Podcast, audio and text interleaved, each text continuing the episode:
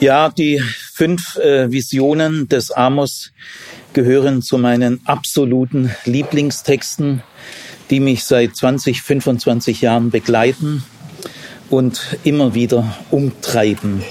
Ich bin mittendrin. Man wird äh, mit diesen Visionen niemals fertig. Die fünf Visionen des Amos, ihr werdet sie gleich vorgelesen bekommen, äh, sind ein Meilenstein in der Geschichte der israelitischen Prophetie. Man könnte auch sagen, sie sind eine Sternstunde. Nie wieder gibt es in der Bibel fünf Visionen äh, sozusagen hintereinander. Wir wissen zwar nicht, in, äh, die näheren Umstände werden überhaupt nicht genannt, aber diese fünf Visionen hängen sehr eng zusammen und sie bilden auf jeden Fall eine Ganzheit. Und das gibt es in der Bibel nie wieder. Also ist allein das ist schon einmalig. Äh, viele Propheten haben Visionen gehabt. Visionen und Auditionen gehören zu den Kennzeichen der Propheten. Also auch Jesaja hatte Visionen, Jeremia, Hesekiel und andere, Zacharia vor allem, äh, aber niemals fünf und in der äh, Ganzheit, wie sie bei Amos sind. Amos ist ja der älteste Schriftprophet. Er wirkte ungefähr um das Jahr 760 vor Christus.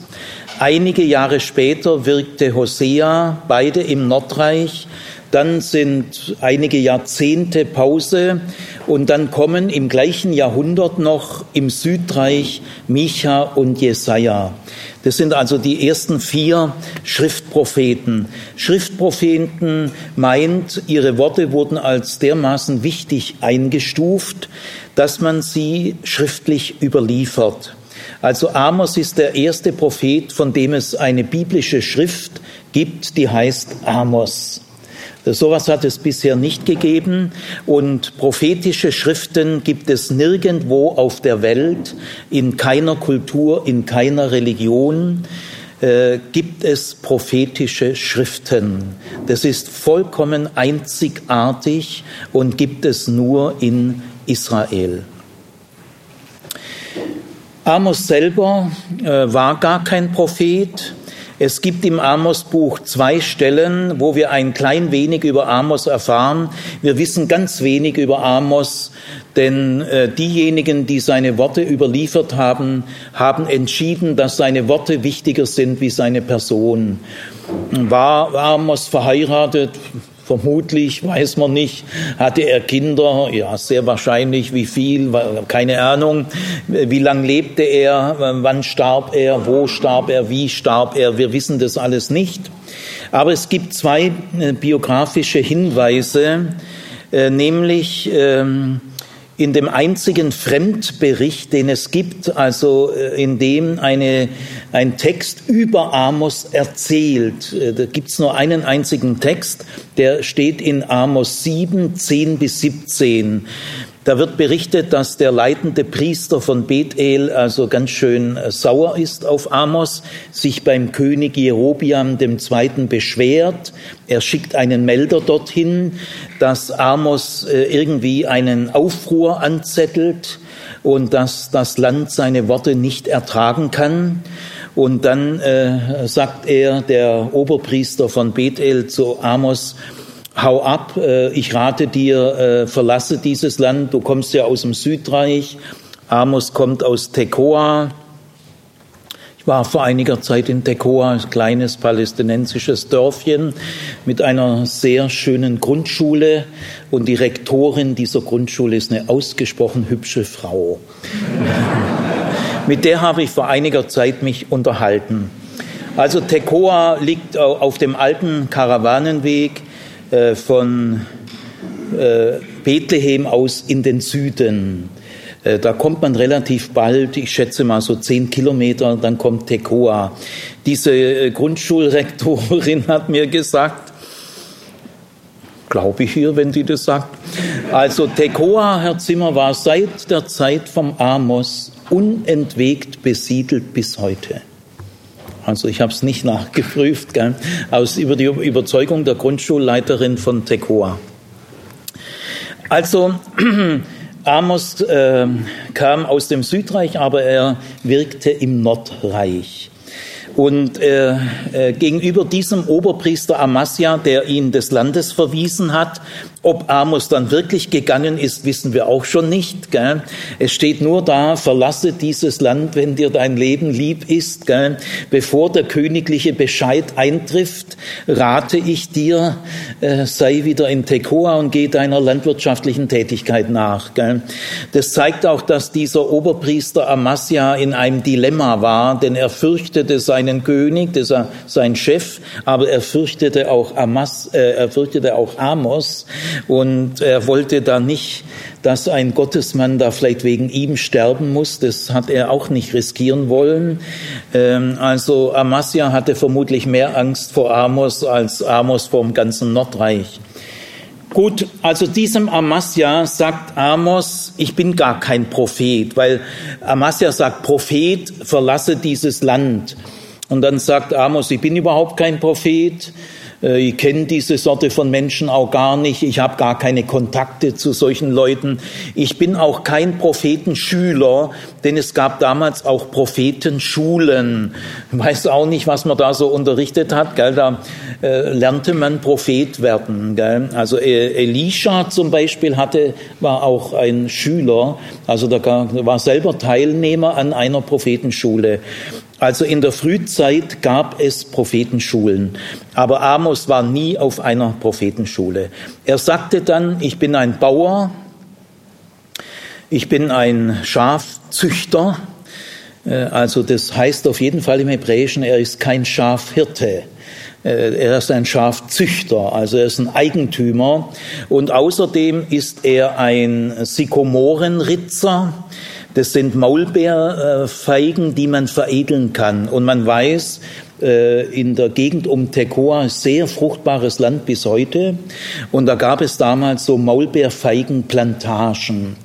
Also ob äh, Amos selber ein Plantagenbesitzer war, wissen wir nicht. Aber diese doppelte Berufsbezeichnung, ich bin Schafzüchter und äh, Sykomoren, also Maulbeerfeigenveredler, lässt darauf schließen, dass Amos wirtschaftlich unabhängig war. Also er muss niemand nach dem Mund reden. Das sollte er diesem Amasja schon sagen.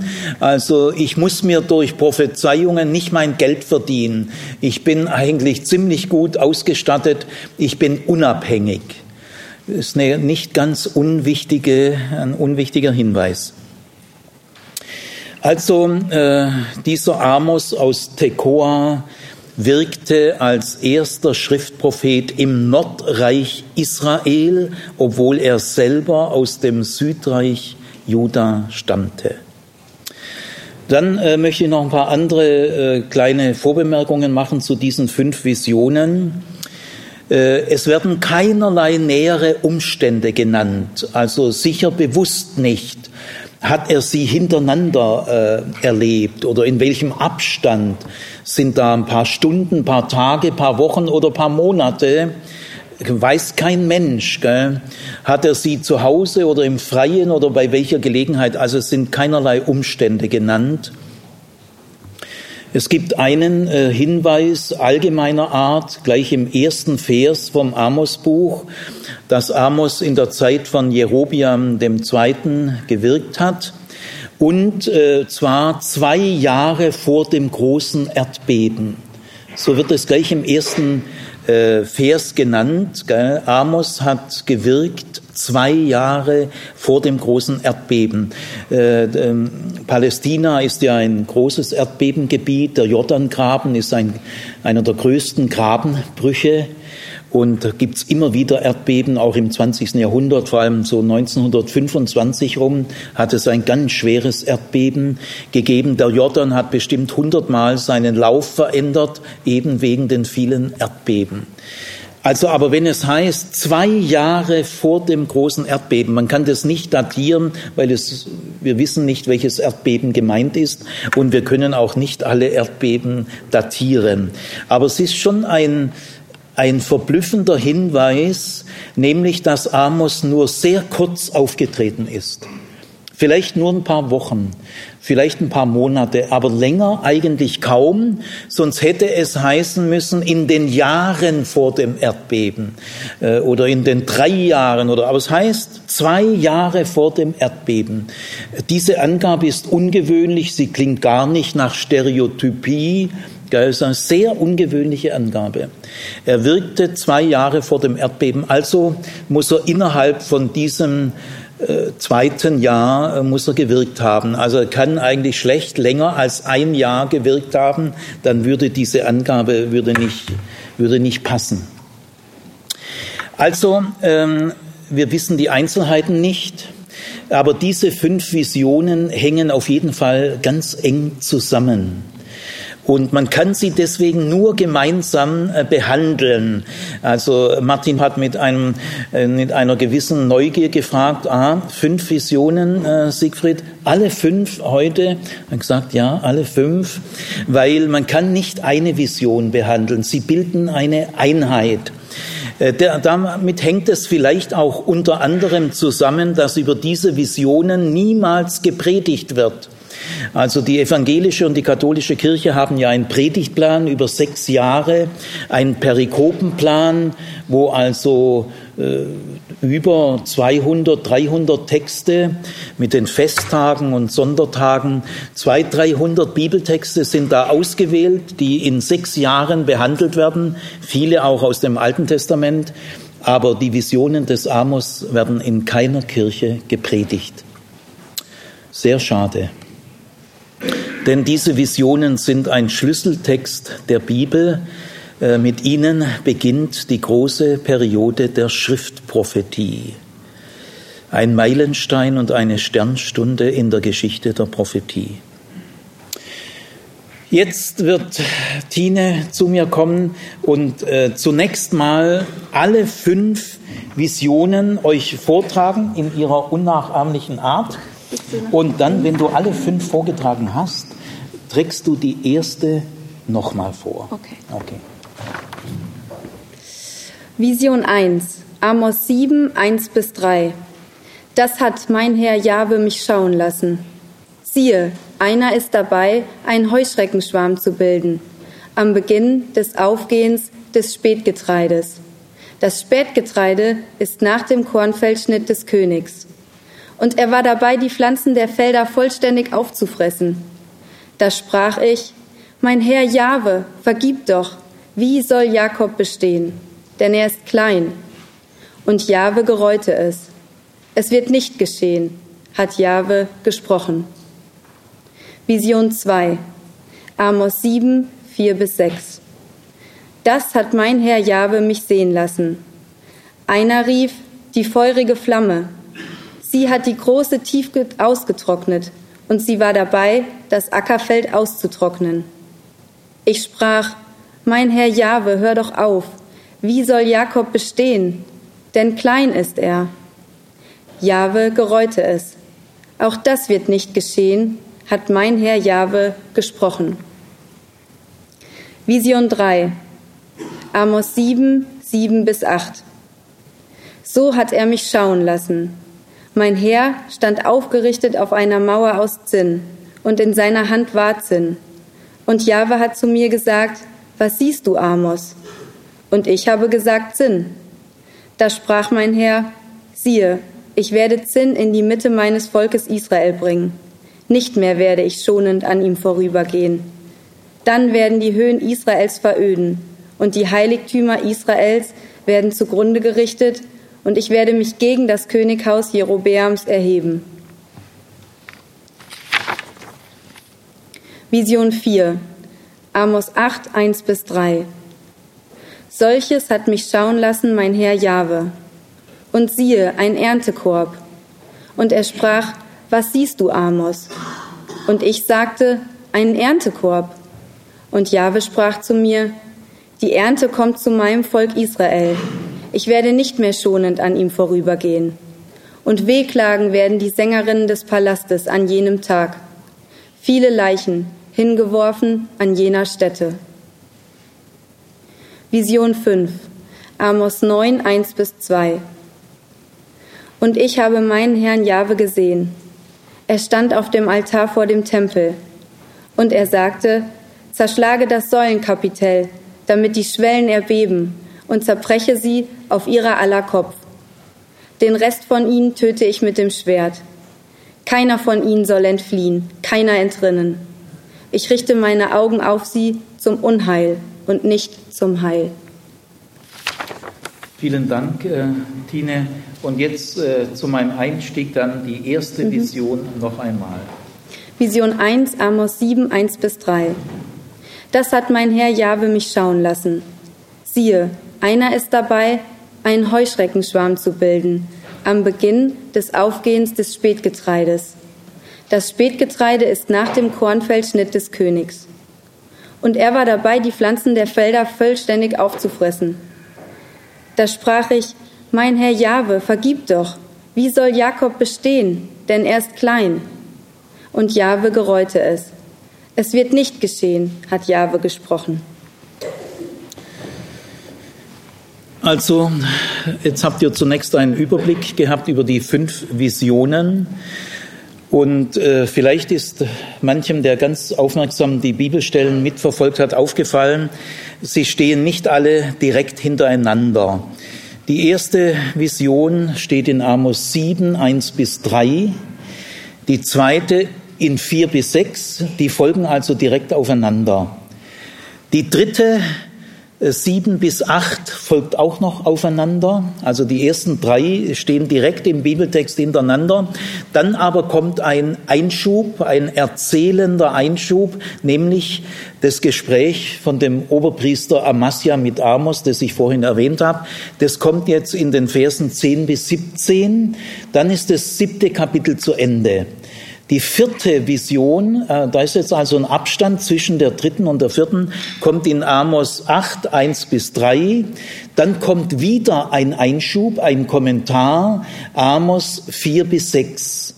Und die vierte Vision ist dann in Amos 9, äh, 1 bis 2. Äh, das Ende der Vision ist sehr schwer zu sagen. Manche sagen auch Amos 9, 1 bis 4. Das ist eine schwierige Frage, die ist aber nicht weltbewegend wichtig. Also es fällt auf, die ersten beiden Visionen werden nicht kommentiert. Aber die dritte wird sofort kommentiert und die vierte auch und die fünfte dann, unabhängig davon, wo sie endet, die wird dann auch äh, mit einem weiteren Text kommentiert. Das ist kein Zufall und es hängt mit äh, dem Zusammenhang dieser Visionen zusammen. Jetzt will ich also zunächst, bevor ich den Text Wort für Wort äh, interpretiere, den Aufbau dieser fünf Visionen, man könnte auch sagen, es ist ein Zyklus, ein Visionenzyklus. Äh, der hat, der hat einen ganz klaren Aufbau, der sehr deutlich wird. Gell? Der ist also sehr bewusst gestaltet. Äh, wir haben also nicht einfach die Visionen vor uns, also das, der Text, den äh, Tine gelesen hat, ist nicht einfach ein Erlebnisbericht. Und Amos ist auch nicht abends, äh, hat er in sein Tagebuch geschrieben, äh, sondern äh, diese fünf Visionen sind dermaßen meisterhaft, bewusst, formal, äh, terminologisch und von dem gegenseitigen Bezügen her so bewusst komponiert, da ist sehr, sehr viel Gedankenarbeit dahinter. Das heißt, was wir in diesem Text vor uns haben, ist die literarische Darstellung dieser Visionen. Also in einer sehr bewusst komponierten Darstellung. Also wir müssen generell unterscheiden zwischen einem Ereignis und der Darstellung dieses Ereignisses. Das ist nicht das Gleiche. Das ist also für die Bibelinterpretation von grundlegender Bedeutung.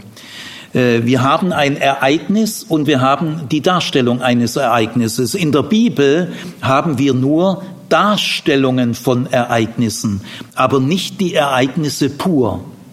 Äh, in, in mündlichen Überlieferungen, dann erzählt man, was ich erlebt habe. Das ist dann die mündliche Darstellung.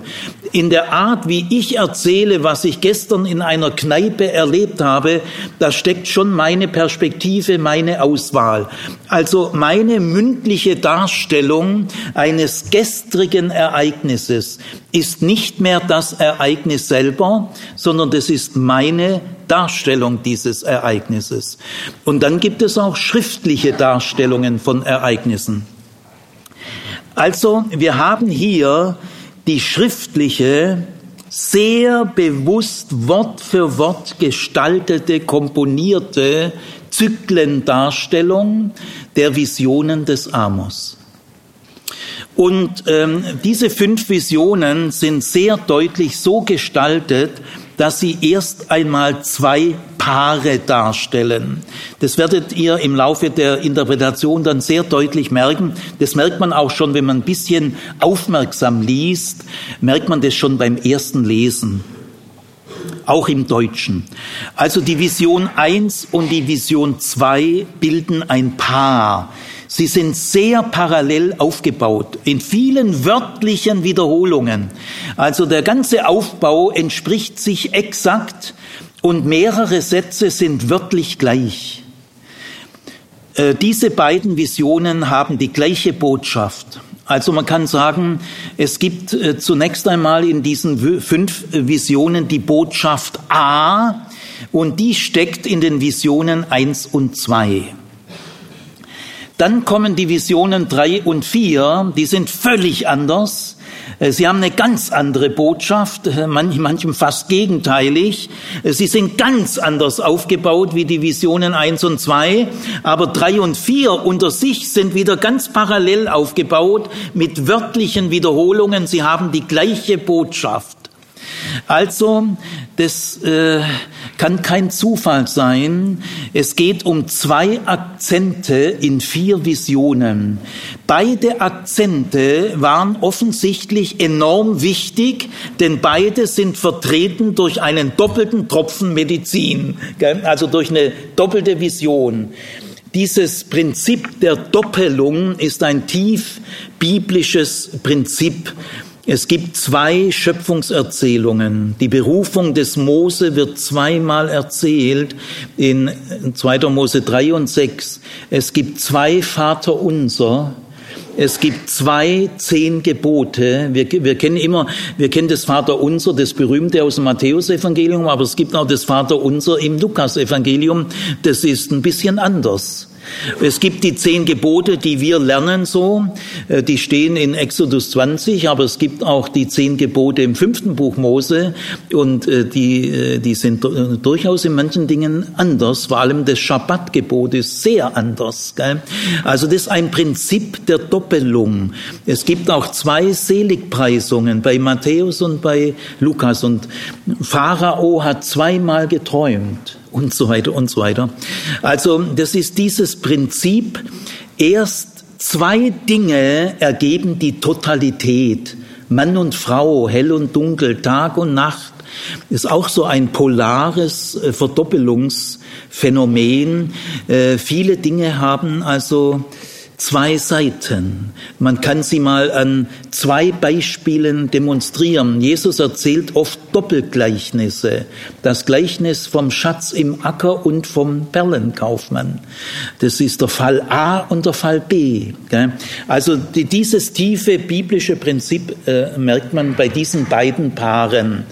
Das bedeutet von entscheidender Wichtigkeit, ist der Umschlag zwischen der Vision 2 und 3. Das ist die Scharnierstelle. Und die muss man, äh, die muss man gut treffen und verstehen, denn der Mann, der diese Visionen so sprachlich dargestellt hat, hat sich sehr viel Mühe gegeben. Wir wissen nicht, wer es war. Es kann durchaus Amos selber gewesen sein. Es können aber auch Schüler von ihm gewesen sein. Die Frage ist unwichtig. Also auf jeden Fall, äh, das ist auch ein Kunstwerk, gell? das ist auch Weltliteratur. Äh, Form und Inhalt hängen äh, sehr zusammen. Also die Form ist auch schon ein Inhalt. Jetzt kommt die fünfte Vision, äh, die ist der Höhepunkt in mehrfacher Hinsicht. Äh, sie ist anders, sie fällt äh, aus dem Rahmen in mehrfacher Hinsicht, aber sie ist auch die letzte Steigerung, so dass man sagen könnte, das Aufbauprinzip dieser fünf Visionen ist zwei plus zwei plus eins. Denn die fünfte, da gibt's keine Paarbildung. Wenn man aber die fünfte Vision mit den Visionen drei und vier vergleicht, merkt man, sie hat die gleiche Botschaft wie die Visionen drei und vier. Also könnte man auch sagen, das Strukturprinzip dieser fünf Visionen ist zwei plus drei. Ist auch richtig. Also wir können sagen zwei plus zwei plus eins, aber wir müssen wissen, diese eins hängt sachlich sehr eng mit dem zweiten Paar zusammen dass es einen Unterschied gibt, einen tiefen Unterschied auf allen Ebenen, sprachlich, formal, inhaltlich, äh, zwischen zwei, den ersten zwei und den, dem ersten Paar und dem zweiten Paar, merkt man eben auch daran, dass das erste Paar nicht kommentiert wird äh, sondern hintereinander wegkommt. Aber äh, die, die letzten drei werden alle kommentiert. Das ist also auch kein Zufall. So, jetzt äh, fange ich mal an mit der ersten Vision. Also, äh, Tine, bist du irgendwo? Ja. Du korrigierst mich, also ich glaube, dass ich es ungefähr auswendig weiß, aber es kommt auf jedes Wort an, vor allem im Hebräischen. Deswegen korrigier mich, wenn äh, es nicht richtig ist. Ähm, diese Visionen sind übrigens alle so aufgebaut, dass sie erstmal einen Visionsteil haben. Also Amos sieht etwas. Und dann kommt ein Redeteil, dann wird irgendwie drüber gesprochen. Und es gibt in der ganzen Bibel keine stummen Visionen, wo nur ein Bild ist und es wird nicht drüber gesprochen. Das gibt's in der ganzen Bibel nicht. Und es ist auch kein Zufall, dass der Redeteil deutlich umfangreicher ist als der Bildteil. Der Bildteil ist von einer meisterhaften Knappheit. Kürzer geht's wirklich nicht mehr. Und die wenigen Details, die da genannt werden, die sind alle von entscheidender Bedeutung. Also wenn ihr allein mal lest, wie hier einer diese Vision sprachlich komprimiert, also immer nur in einem Satz oder vielleicht also vielleicht anderthalb oder zwei. Also es ist immer sehr knapp, sehr wortkarg. Die Propheten werden umso wortkarger, je wichtiger es wird. Desto weniger Worte machen sie. Also, jetzt wenden wir uns mal der Einleitungsformulierung zu die im Ich-Stil geschrieben ist. Alle fünf Visionen stehen im Ich-Stil. Der, der Einleitungssatz ist in der ersten und der zweiten genau gleich. Bei der dritten Vision ist er leicht abgeändert, aber bei der vierten ist er wieder gleich. Auch das ist wieder so ein Hinweis, äh, der Umschlag von der zweiten zur dritten Vision, das ist die Scharnierstelle, da darf man nicht drüber weghuschen. Also da hat derjenige das auch schon bei dem Einleitungssatz irgendwie ausgedrückt, Leute, Jetzt kommt das zweite Paar. Hat er da eine leichte Abänderung reingesetzt. Gell? Aber der Einleitungssatz ist, ab, abgesehen von dieser kleinen Abänderung in allen vier ersten Visionen gleich, in der fünften ist er anders. Jetzt sage ich euch mal diesen Einleitungssatz. Der heißt, äh, das ist sehr gut übersetzt, also ich, die Übersetzung, die die Tine vorgelesen hat, stammt von einer berühmten Doktorarbeit von Haraldo Reimer, ein südamerikanischer Theologe, der eine weltberühmte Doktorarbeit geschrieben hat bei Frank Grüsemann über die Visionen, nicht nur über die Vision, über das Amos Buch. Und diese Doktorarbeit, die als Buch erschienen ist, heißt Recht nichts als Recht. Ich glaube, sie ist so 1995 erschienen. Und aus dieser Doktorarbeit habe ich die Übersetzung genommen. Also, Der Einleitungssatz heißt, das im Hebräischen ein Demonstrativpronomen, sehr bewusst, setzt man normalerweise nie an den Anfang. Das hat mein Herr Jahwe mich sehen lassen oder schauen lassen. Äh, so beginnen die ersten vier äh, Visionen. Also ich sage es euch nochmal, äh, das hat mein Herr Jahwe mich schauen lassen. Der Ausdruck mein Herr Jahwe ist einmalig, kommt nie wieder in der Bibel vor. Ist also typisch für diese Visionen, gibt es sonst nie wieder. Der Begriff Herr, Adonai, kommt im Amos-Buch relativ oft vor. Äh, prozentual kommt das Wort Adonai im Hesekiel-Buch und im Amos-Buch am häufigsten vor im ganzen Alten Testament. Also das Wort Adonai, Herr, äh, spielt eine gewisse Rolle. Yahweh, das ist, oder man weiß ja, wie Herr Kollege äh, Paganini gesagt hat, niemand weiß, wie man dieses Tetragramm ausspricht. Es gab früher keine Tonbänder. Äh, also ich sag mal Yahweh, Yahweh, aber es ist, ein, ist eine Annahme. Gell? Yahweh ist also der persönliche Name für Gott. Der kommt über 6000 Mal in der Bibel vor. Ich glaube nur das Wort und kommt noch häufiger vor im Hebräischen. Aber das zweithäufigste Wort ist schon Yahweh. 6600 Mal, glaube ich. Also merkt man, was das für eine Bedeutung hat. Aber diese Kombination mein Herr Yahweh, das ist eine ganz einmalige Kombination. Also darauf will ich aber jetzt nicht weiter eingehen. Äh, interessant sind äh, zwei Dinge. Erstens mal, der Einleitungssatz beginnt mit einem Demonstrativpronomen. Man könnte auch sagen dies dies oder das, hat Jahwe, mein Herr Jahwe, mich schauen lassen. Normales Hebräisch würde so heißen, mein Herr Jahwe hat mich folgendes, da kann man das gleiche Wort nehmen, wenn es an der Stelle ist, dann übersetzt man es, mein Herr Jahwe hat mich folgendes schauen lassen. Das wäre normaler Satzbau. Aber der äh, Schreiber hat sich entschlossen, dieses dieses kleine Wort nach vorne zu setzen. Das, oder man könnte auch sagen, folgendes, hat mein Herr Jahwe mich schauen lassen. Und das ist ein sehr subtiler Hinweis, dass es hier alles um den Inhalt geht. Um den Inhalt. Äh, nämlich das Inhaltswort das steht als erstes Wort. Das. Man merkt, wie wichtig es ist, was da kommt. Und dann äh, geistlich gesehen ist sehr wichtig, dass Amos nicht sagte, Leute, ich hatte fünf Visionen. Ich habe eine Vision gehabt. Äh, ich habe mich bekehrt. Das ist die gleiche Melodie. Ich habe eine Vision gehabt. Ich habe eine Inspiration gehabt. Ich habe mich bekehrt. Äh, ganz schönes Selbstlob dabei. Ja, es wird schon Gott geehrt irgendwie, gell, aber ach, schon ein kräftiger Blick auf mich selber. Gell. Wann hast du dich bekehrt? Mit 19? Ach so, ja, ich habe mich mit 22 bekehrt. Gell, so hört man es in gewissen Kreisen. Äh, wenn man dann äh, sagt, meint ihr, dass das gut ist, wird da auch Gott geehrt oder wirst eigentlich du geehrt?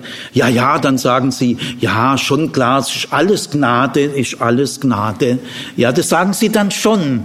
Aber ich sag dann, warum sagt ihr es dann nicht so? Wenn alles Gnade ist, dann drückt das doch auch so aus. Und das würde dann heißen, Gott ist in mein Leben getreten. Mit 19 Jahren ist, bei mir war das mit 19 Jahren, ich sage schon lange nicht mehr, ich habe mich bekehrt. Da zelebriert man sich schon ein bisschen selber und äh, weiß sich zu schätzen als Mitglied im Club der Bekehrten. Ja, so entsteht der Club der Bekehrten. Ich habe mich bekehrt und das ist meine Eintrittskarte. Nein, also ich bevorzuge zu sagen, da ist Gott in mein Leben getreten. Da hat er mich gewonnen. Da bin ich seine Beute geworden. Warum eigentlich drückt es die Christenheit, die so redet, nicht wirklich so aus? Warum muss man rückfragen, äh, ist es dein Werk, ist es deine Leistung? Und dann sagen sie, nee, nee, das, es ist schon Gottes Geschenk. Ja, und dann sage ich, na, na drückt's doch auch so aus. Also, ich will mal grundsätzlich sagen, bevor sich dieser Sprachgebrauch nicht grundlegend ändert, dass man es schon den Kindern, den Jugendlichen und allen Menschen in der Welt schon anders beibringt, glaube ich, sitzt der Wurm in diesen christlichen Kreisen. Dass man immer erst nachfragen muss, wieso, wir, wir könnten uns doch angewöhnen, es von vornherein so auszudrücken. Wo klemmt's? Was hindert's? Da dürft ihr mal drüber nachdenken. Es klemmt nämlich wirklich wo. Da hindert's wirklich, weil dann kannst du dich selber nicht mehr über andere Leute stellen. Dann bist du nicht mehr der Gläubige und die anderen sind die Ungläubigen. Gell? Und das tut einem halt doch gut. Nein, und deswegen ist dieser erste Satz am Beginn der Schriftprophetie also wir stehen hier an einer Sternstunde, an einem Meilenstein der Prophetiegeschichte. Und wie dieser Einleitungssatz lautet, da das entscheidet über Welten. Das ist eine Weichenstellung. Das ist die Qualität der Schriftprophetie, dass sie nicht sagt, ich habe fünf Visionen gehabt und jetzt erzähle ich sie euch mal sondern dass der erste Satz lautet, das hat mein Herr Jahwe mich schauen lassen. Das ist der richtige Einstieg. Und jetzt, äh, was hat der Herr Jahwe den Amos schauen lassen? Äh, ich übersetze mal ganz wörtlich aus dem Hebräischen. Da war einer, der formte oder bildete, Yazar, der formte, bildete einen Heuschreckenschwarm. Dieses Wort Yazar, er formte, er bildete, ist das gleiche Wort.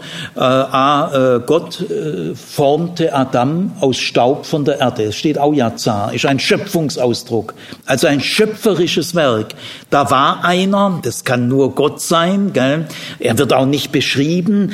Gott tritt hier öfters auf, aber er wird niemals beschrieben, niemals. Also da war einer, der schuf, denn es ist ja ein schöpferisches Wort, der schuf einen Heuschreckenschwarm. Gut, also jetzt muss ich euch mal ein bisschen was über die Heuschrecken erzählen. Hört ihr noch bei dem Wort Heuschrecken das Wort Schrecken? Wahrscheinlich nicht mehr, denn es sind wirklich Heuschrecken. Also im Orient, in der Levante, im östlichen Mittelmeer, im Orient sind, die Heuschrecken bis heute, es ist nicht gelungen, sie auszurotten. Bis heute in Afghanistan vor einigen Jahren riesiger Heuschreckenschwarm äh, im Milliardenbereich. Das sind Milliarden Heuschrecken. Also ich will ein bisschen was über die Heuschrecken erzählen, weil wir haben heute keine Heuschreckenerfahrung mehr.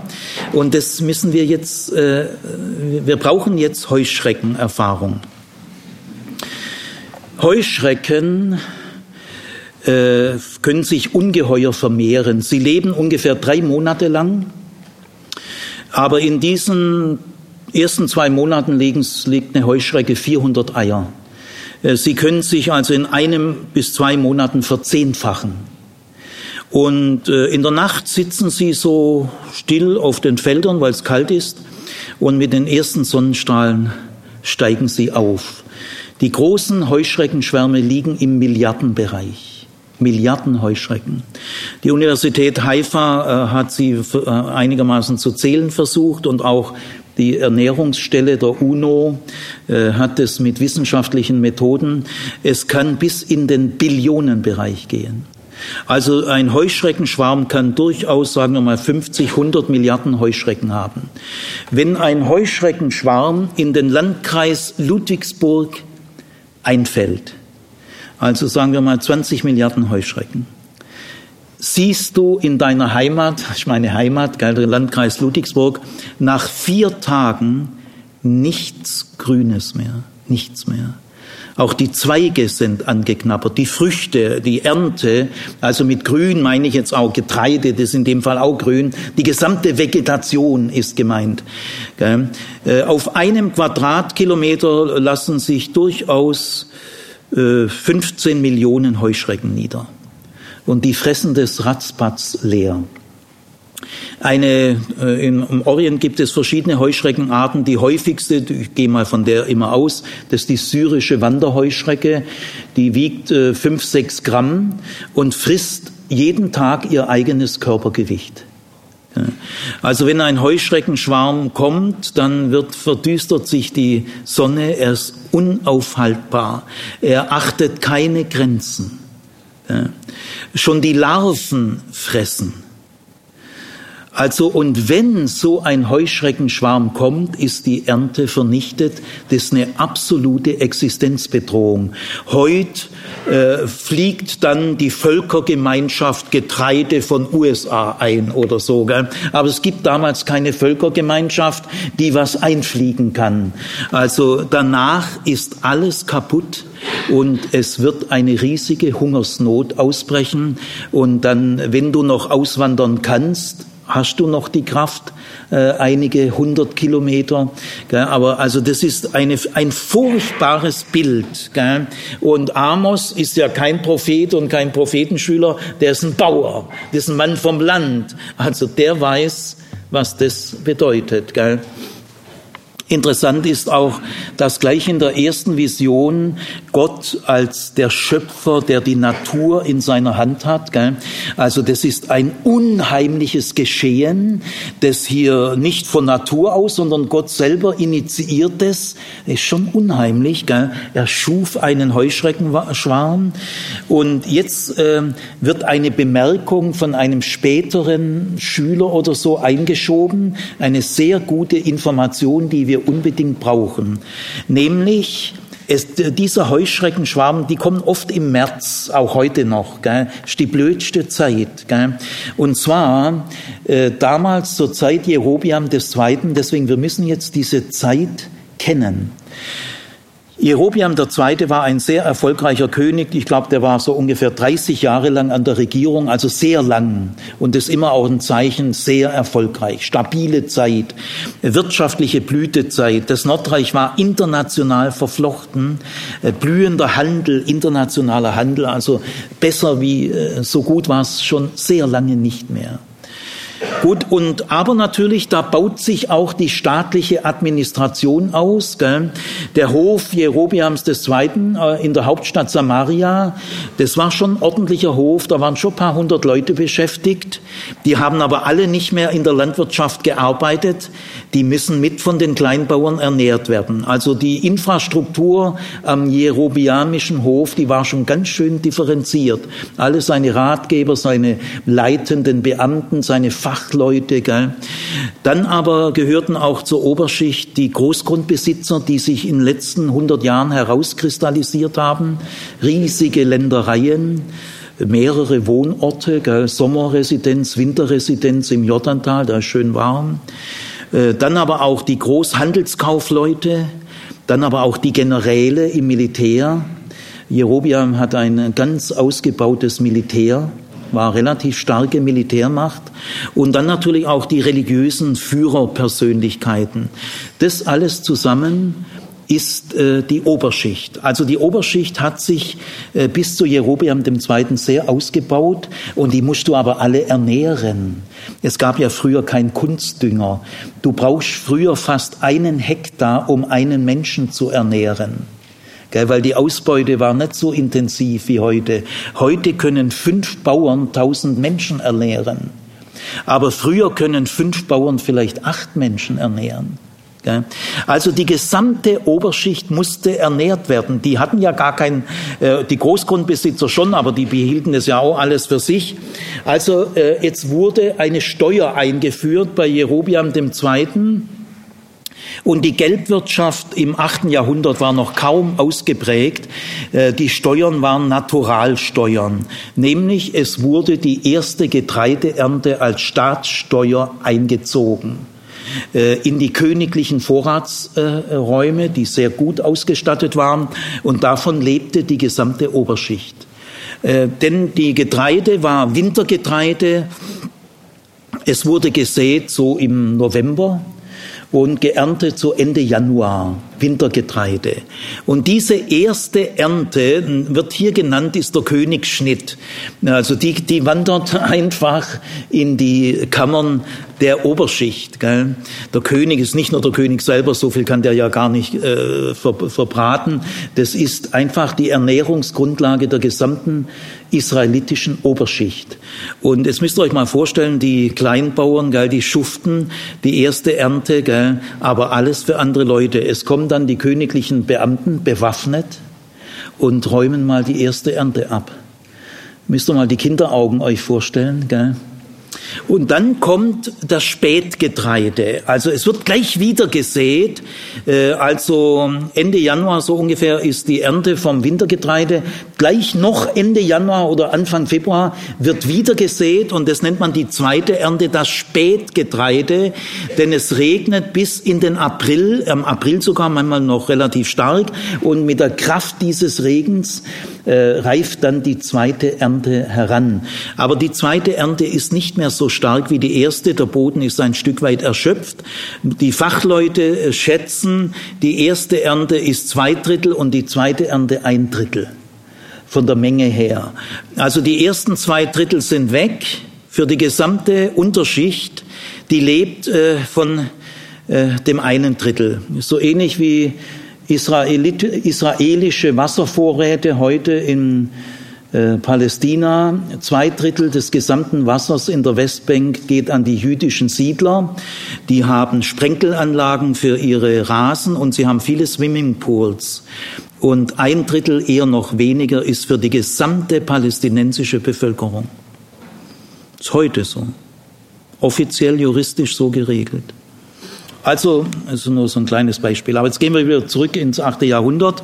Und jetzt, also war gerade das Spätgetreide am Wachsen, also gesät Anfang Februar. Und jetzt im März kommen die Heuschrecken und fressen alles auf. Das ist ja dieses letzte Drittel, auf die diese Unterschicht angewiesen ist. Gell?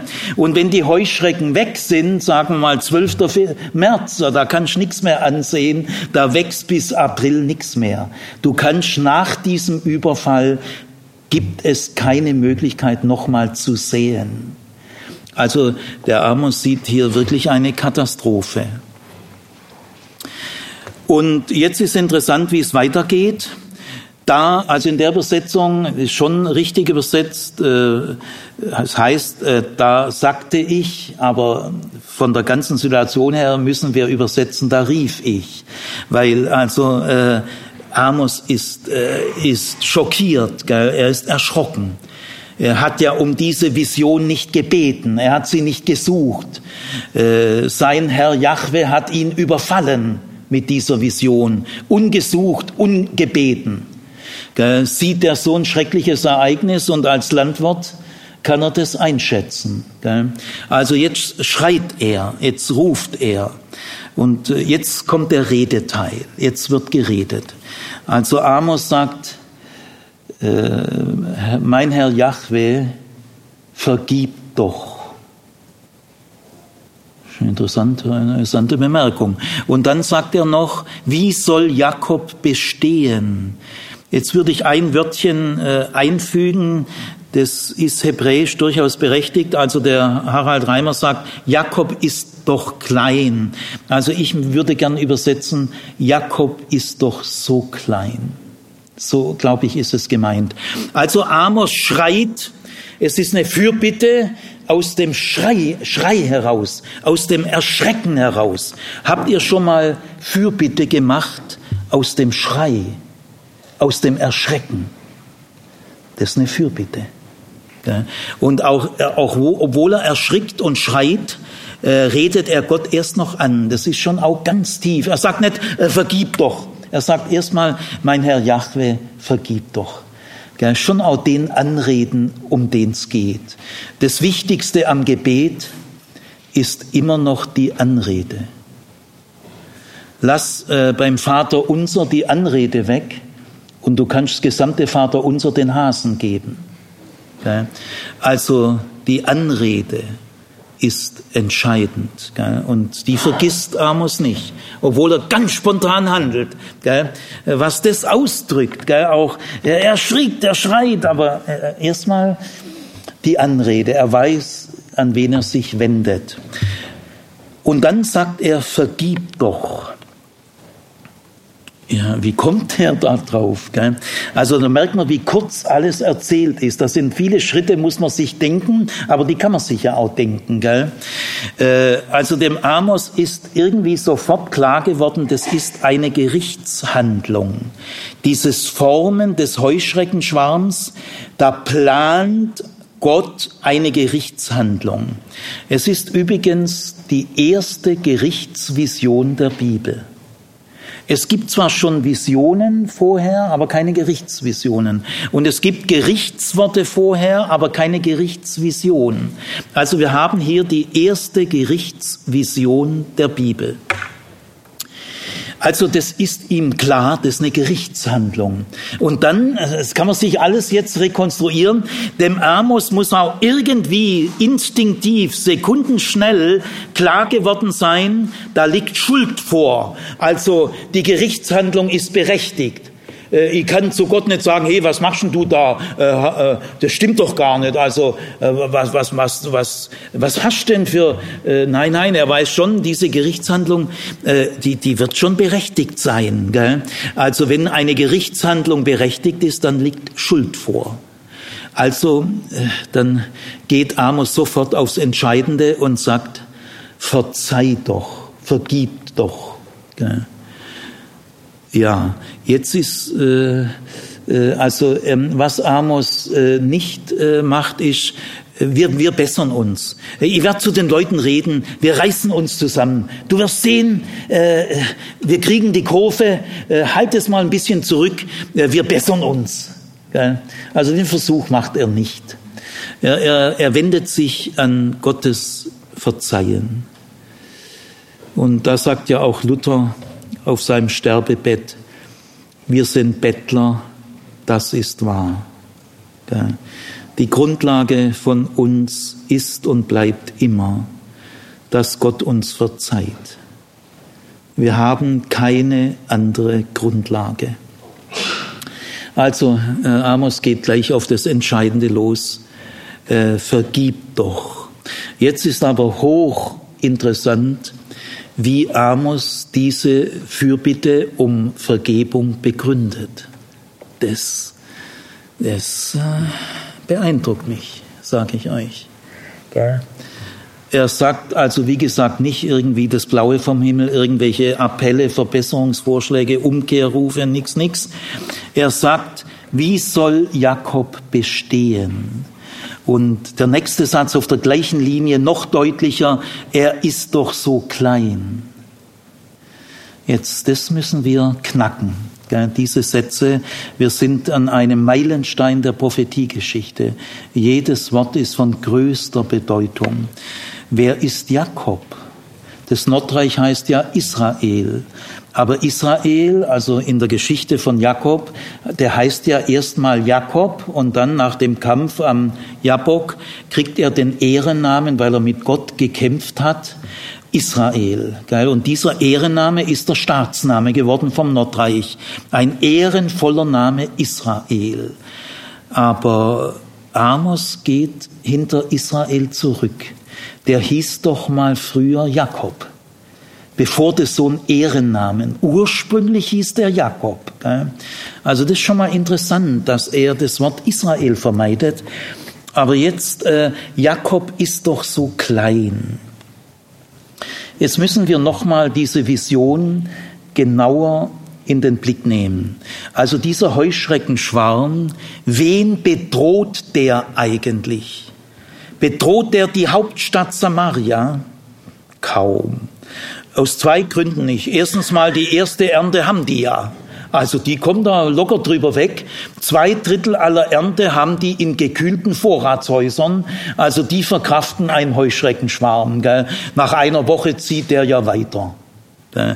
Aber äh, Samaria ist ja eine künstlich gebaute Hauptstadt. Gell? Oben auf diesem Kugelberg müsst mal hingehen, dann, dann versteht ihr das Ganze sofort. Gell?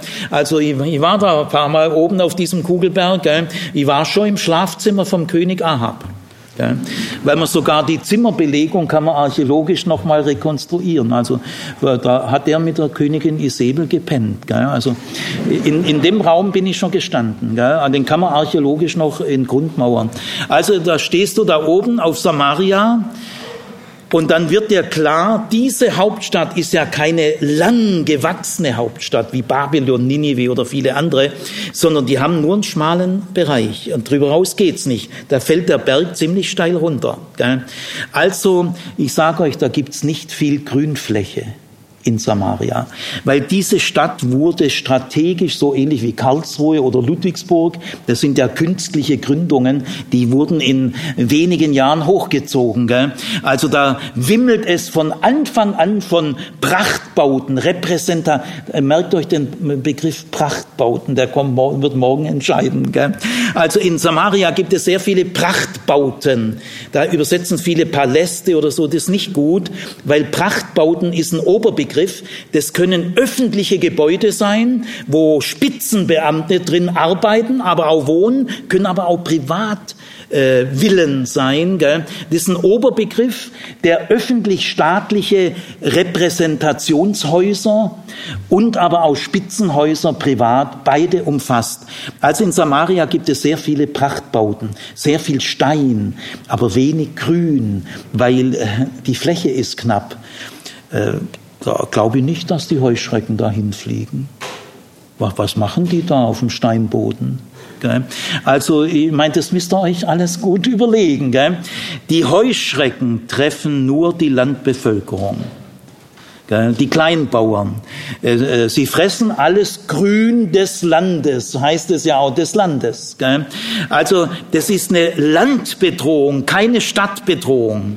Aber 95 Prozent der Menschen leben auf dem Land, sind Tagelöhner, Kleinbauern, Mini-Handwerker. Die fristen dort ihr Dasein. Und die werden ihre Spätsaat, das Drittel, fressen die Heuschrecken. Also wenn er sagt, Jakob ist doch so klein, das hebräische Wort für klein ist vieldeutig. Es kann natürlich heißen, ein kleines Kind, also kleine Körper. Napoleon war auch klein, aber das ist hier nicht gemeint. Und dann kann auch klein bedeuten einfach jung, kleine Kinder. Aber klein kann auch bedeuten, wenn zum Beispiel äh, Jesus sagt, wer diese kleinen bedroht, das sind nicht Kinder gemeint, äh, sondern die kleinen Leute, die Mikroi, die Kleinen. Das ist ein sozialgeschichtlicher Ausdruck. Es ist also ein schichtenspezifischer Ausdruck. Jakob ist doch so klein, heißt es sind die kleinen Leute. Also das Klein dürft ihr hier ganz ernst nehmen. Keine Lobby, nicht viel Macht, gar keine Macht. Die können gar nicht Rechtsverdreher sein, weil sie gar nicht die Möglichkeit haben, das Recht zu verdrehen oder irgendwas da in die falschen Bahnen zu lenken. Die haben diese Möglichkeiten gar nicht. Also Jakob ist doch so klein, meint hier tatsächlich die kleinen Leute, nicht die Oberschicht. Äh, Jakob ist ein Gegenbegriff zur Schickeria. Es gibt natürlich auf, der, auf dem Land auch die Scheichs, so die Spitzenleute, die stecken mit der Stadtelite natürlich unter einer Decke. Äh, die, die, die Stadteliten haben schon ihre Spitzenleute auf dem, auf dem Land verteilt, aber die sind da auch nicht gemeint. Gell? Also äh, gehen wir mal ein bisschen zu dem Begriff Jakob. Amos ist der Erste, der mit diesem Begriff Jakob spielt. Äh, danach übernehmen es Jesaja und viele andere. Äh, wenn man mal äh, alle Propheten liest und mal zählt, gell, in der wissenschaftlichen Theologie macht man das alles, gell, die arbeitet hundertmal genauer, als ihr euch vorstellen könnt. Also es gibt mehrere genaue Untersuchungen, wie kommen die Erzväter Abraham, Isaac und Jakob bei den Propheten vor. Da macht man äh, folgende Entdeckung, wenn man das mal ganz genau untersucht. Alle drei kommen immer wieder vor. Das scheint diese Trias, Abraham, Isaac, Jakob, das gibt's immer wieder. Dann äh, Isaac allein, ganz selten. Gibt ein paar Stellen, aber ganz selten. Auch übrigens im Amos-Buch gibt's ein, zwei Stellen. Dann aber Abraham kommt schon öfters vor, ist ja ein sehr wichtiger Mensch, aber Jakob zehnmal mehr als Abraham. Ist nun doch ein bisschen auffällig. Dass von den drei Erzvätern bei den äh, Propheten Jakob mit riesem Abstand dominiert. Das beginnt hier. Im Amosbuch kommt Jakob sechsmal vor. Und zwar in drei Paaren. Das erste Paar ist in Vision 1 und in Vision 2, weil in der Vision 2 heißt es genau gleich, äh, Jakob, wie soll Jakob bestehen? Er ist doch so klein. Steht wirklich genau gleich. Und dann gibt's noch zwei andere Jakob-Paare, auf die jetzt nicht eingehen kann. Wenn man alle diese Stellen genau analysiert, merkt man, dass Jakob nie ein Staat sein kann. Jakob kann nie eine Institution sein. Jakob ist eine geistliche, lebendige Größe, die man nicht institutionalisieren kann. Wenn ich als Lutherschüler mal ganz mutig bin, aber das ist jetzt wahnsinnig mutig, würde ich sagen, hier ist der erste Ansatz zur Unterscheidung von Staat und Religion. Denn Jakob ist nicht Israel und kann es nie werden. Äh, Jakob wird nie ein Staat. Und ein Staat kann nie eine geistliche Größe sein. Bei allem Respekt vor dem Staat. Wir brauchen Staaten. Ich bin sehr dankbar, dass ich in einem Rechtsstaat leben darf. Aber die BRD ist keine geistliche Größe. Aber Jakob schon. Und das nehmen die anderen Propheten auf. Hier wird Jakob als ein Gegenbild zum Staat geboren. Okay, also äh, Gott vergibt doch. Ähm, jetzt äh, ist auch interessant, wenn Jakob die Unterschicht ist, und das ist es, gell, wir müssen die Bibel politisch lesen. Ja, also wenn Jakob äh, die Unterschicht ist, äh, muss man jetzt doch sagen, die Unterschicht verdient auch das Gericht. Äh, weil das ist ja ein, ein Gericht für, für, die Unterschicht. Gell? Also die Unterschicht sind keine besseren Menschen wie die Oberschicht. Die sind auch nicht besser. Die sind genauso verkorkst, vertrickst, vergaunert. Gell? Also alle Tricks und Gaunereien findest du in der Unterschicht und in der Oberschicht. Also auch die Unterschicht hat das Gericht verdient. Äh, die Unterschicht lebt auch vom Verzeihen. Gell? Es sind keine besseren Menschen, aber sie sind klein. Wie sollen sie bestehen? Wir können also hier nicht sagen, alle Menschen sind Sünder. Alle Menschen sind Sünder. Ja, das stimmt irgendwie schon, aber Jakob ist so klein. Jakob ist ein Sünder und die Schickeria in Samaria sind Sünder. Aber da gibt's Täter und Opfer. Und den Unterschied zwischen Täter und Opfer kriegst du nicht weg, indem du sagst, alle Menschen sind Sünder.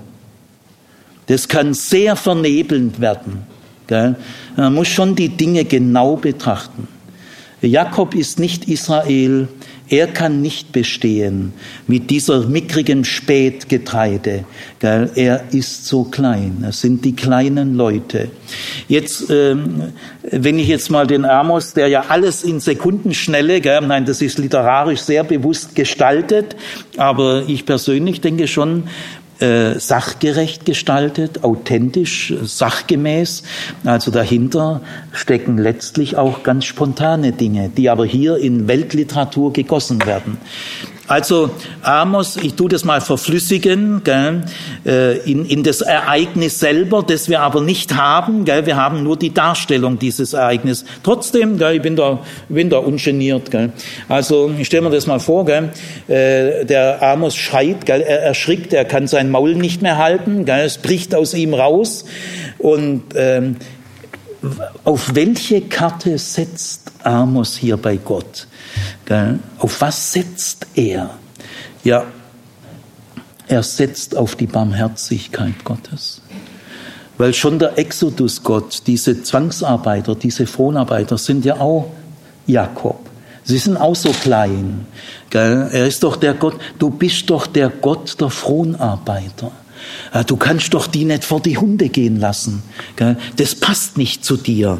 Also ich, ich packe dich bei deiner Barmherzigkeit. Du bist doch ein barmherziger Gott, oder? Also,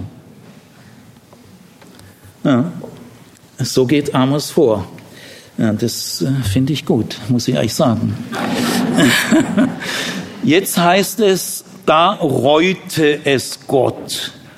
Da merkt man, dass es Literatur ist. Das kann man nicht mehr zurückübersetzen ins Ereignis. Wie will denn Amos sehen, dass es Jahwe reut? Sieht man ihm das an oder wie? Nein, natürlich nicht. Äh, sondern äh, diese Aussage, da reute es Jahwe, die ist nur literarisch, weil der nächste Schlusssatz heißt, dass Gott sagt, also gut, es wird nicht geschehen. Und da merkt man ja, dass es ihn reut. Also der Satz, da reute es Jahwe, ist literarisch vorgezogen, aber er ist die Folge von diesem Schlusssatz, der eine Zusage ist. Gell? Äh, also Amos packt Gott bei der Barmherzigkeit. Du, ich weiß, dass du ein barmherziger Gott bist und auf diese Karte setze ich jetzt alles. Also wie sieht's aus bei dir? Da sagt Gott, da knickt Gott ein. Gell?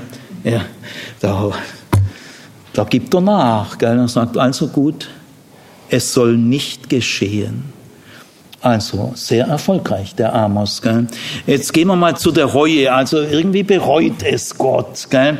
Es gibt im Alten Testament vielleicht 20, 30, 40 Mal die Rede von der Reue Gottes.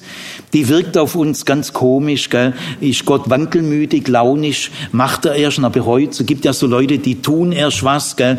Eine Studentin hat mal gesagt, Herr Zimmer, darf ich bei Ihnen meine Zula, also meine Examensarbeit schreiben? Gell? Die war so ein bisschen in meinem Umfeld. Also wenn jemand so fragt, habe immer schon ein bisschen, oh, hoffentlich wird's auch, gell? Ah ja, also sie hat sie, also ich hätte so gern bei Ihnen, äh, also gut, ja, im Musik war das Kanon, im Religionsunterricht äh, ein Musikmann und ich, die Arbeit war nicht besonders, gell? Ich habe ihr dann mit viel Wohlwollen eine Zwei gegeben. Und da sagt diese Studentin mal später zu mir, Herr Zimmer, wenn ich wusste, dass Sie mir eine Zwei geben, hätte ich die Arbeit woanders geschrieben. Ja, sie, hat, sie hat es bereut. Ja. ja. Meint ihr, dass das auf dem Niveau ist, wenn Gott äh, etwas bereut? Nein, äh, die Reue Gottes ist etwas sehr Spannendes. Gell? Äh, kann nicht zu lang, aber es ist ein irrsinniges Thema, kann man einen eigenen Vortrag drüber halten. Die Reue Gottes zeigt, dass Gott kein philosophisches Prinzip ist. Ja, weil die sind immer gleich. Gell? Sturheil, gell? Prinzipientreue, gell? so Grundsätze. Gott besteht aus Grundsätzen. Nein, Gott besteht nicht aus Grundsätzen. Das ist ein völlig lebendiger Gott. Gell? Und der überlegt sich manchmal anders. Und das sagt er dir vorher nicht, du begreifst es auch nicht, du kannst auch nicht erklären, du kannst auch nicht ableiten, denn du durchschaust ihn nicht. Aber er ist ein lebendiger Gott und der sagt dann manchmal, oh, jetzt mach ich es doch anders. Das ist in der Bibel der vollste Ausdruck, dass Gott ein lebendiger Gott ist. Das meint nicht, dass er launisch ist. Es gibt nämlich auch äh, Stellen, die mit dieser Reue Gottes sehr verantwortlich umgehen und die zum Beispiel sagen, äh, die Zusagen, die Gott gibt, die bereut er nie gibt nämlich solche Bibelstellen. Was Gott zusagt, das hält er gewiss.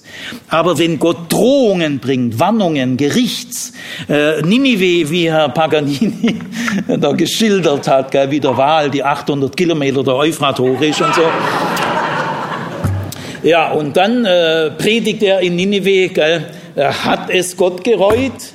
und hat gesagt, ich lasse doch leben. Und da ist der Prophet sauer. Also die Reue Gottes will ausdrücken, Gott behält sich das selber vor, aber er ist nicht willkürlich. Also er tanzt uns nicht auf der Nase, er führt uns nicht an der Nase rum. Die Zusagen Gottes gelten immer, immer und ewiglich. Er wird niemals eine Zusage zurücknehmen, aber seine Warnungen nimmt er manchmal zurück. Jubilate, Halleluja. Davon leben wir ja. Aber wenn er nachher sagt, also gut, es wird nicht geschehen, da wird es niemals heißen, das gereute Gott auch wieder und dann sagt er, ah, jetzt geschieht's halt doch. also das nicht. Gut, jetzt, ähm, das war also die erste Vision. Äh, Gott bildet einen Heuschreckenschwarm und Amos weiß, das ist äh, Existenzvernichtung und seine Art der Fürbitte. Gott äh, gibt nach und er gibt eine feste Zusage. Das ist nicht nur aufgeschoben, das ist, es wird nicht geschehen. So, Tine, Vision 2. Die geht schneller.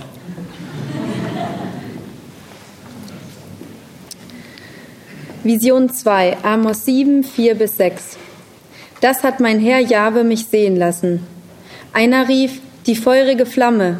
Sie hat die große Tiefe ausgetrocknet und sie war dabei, das Ackerfeld auszutrocknen. Ich sprach, mein Herr Jahwe, hör doch auf. Wie soll Jakob bestehen? Denn klein ist er. Jahwe gereute es. Auch das wird nicht geschehen, hat mein Herr Jahwe gesprochen. Super. Gut, äh, ich kann fast alles wiederholen. Äh, jetzt kommt eine Steigerung. Heuschrecken äh, vernichten die Nahrung.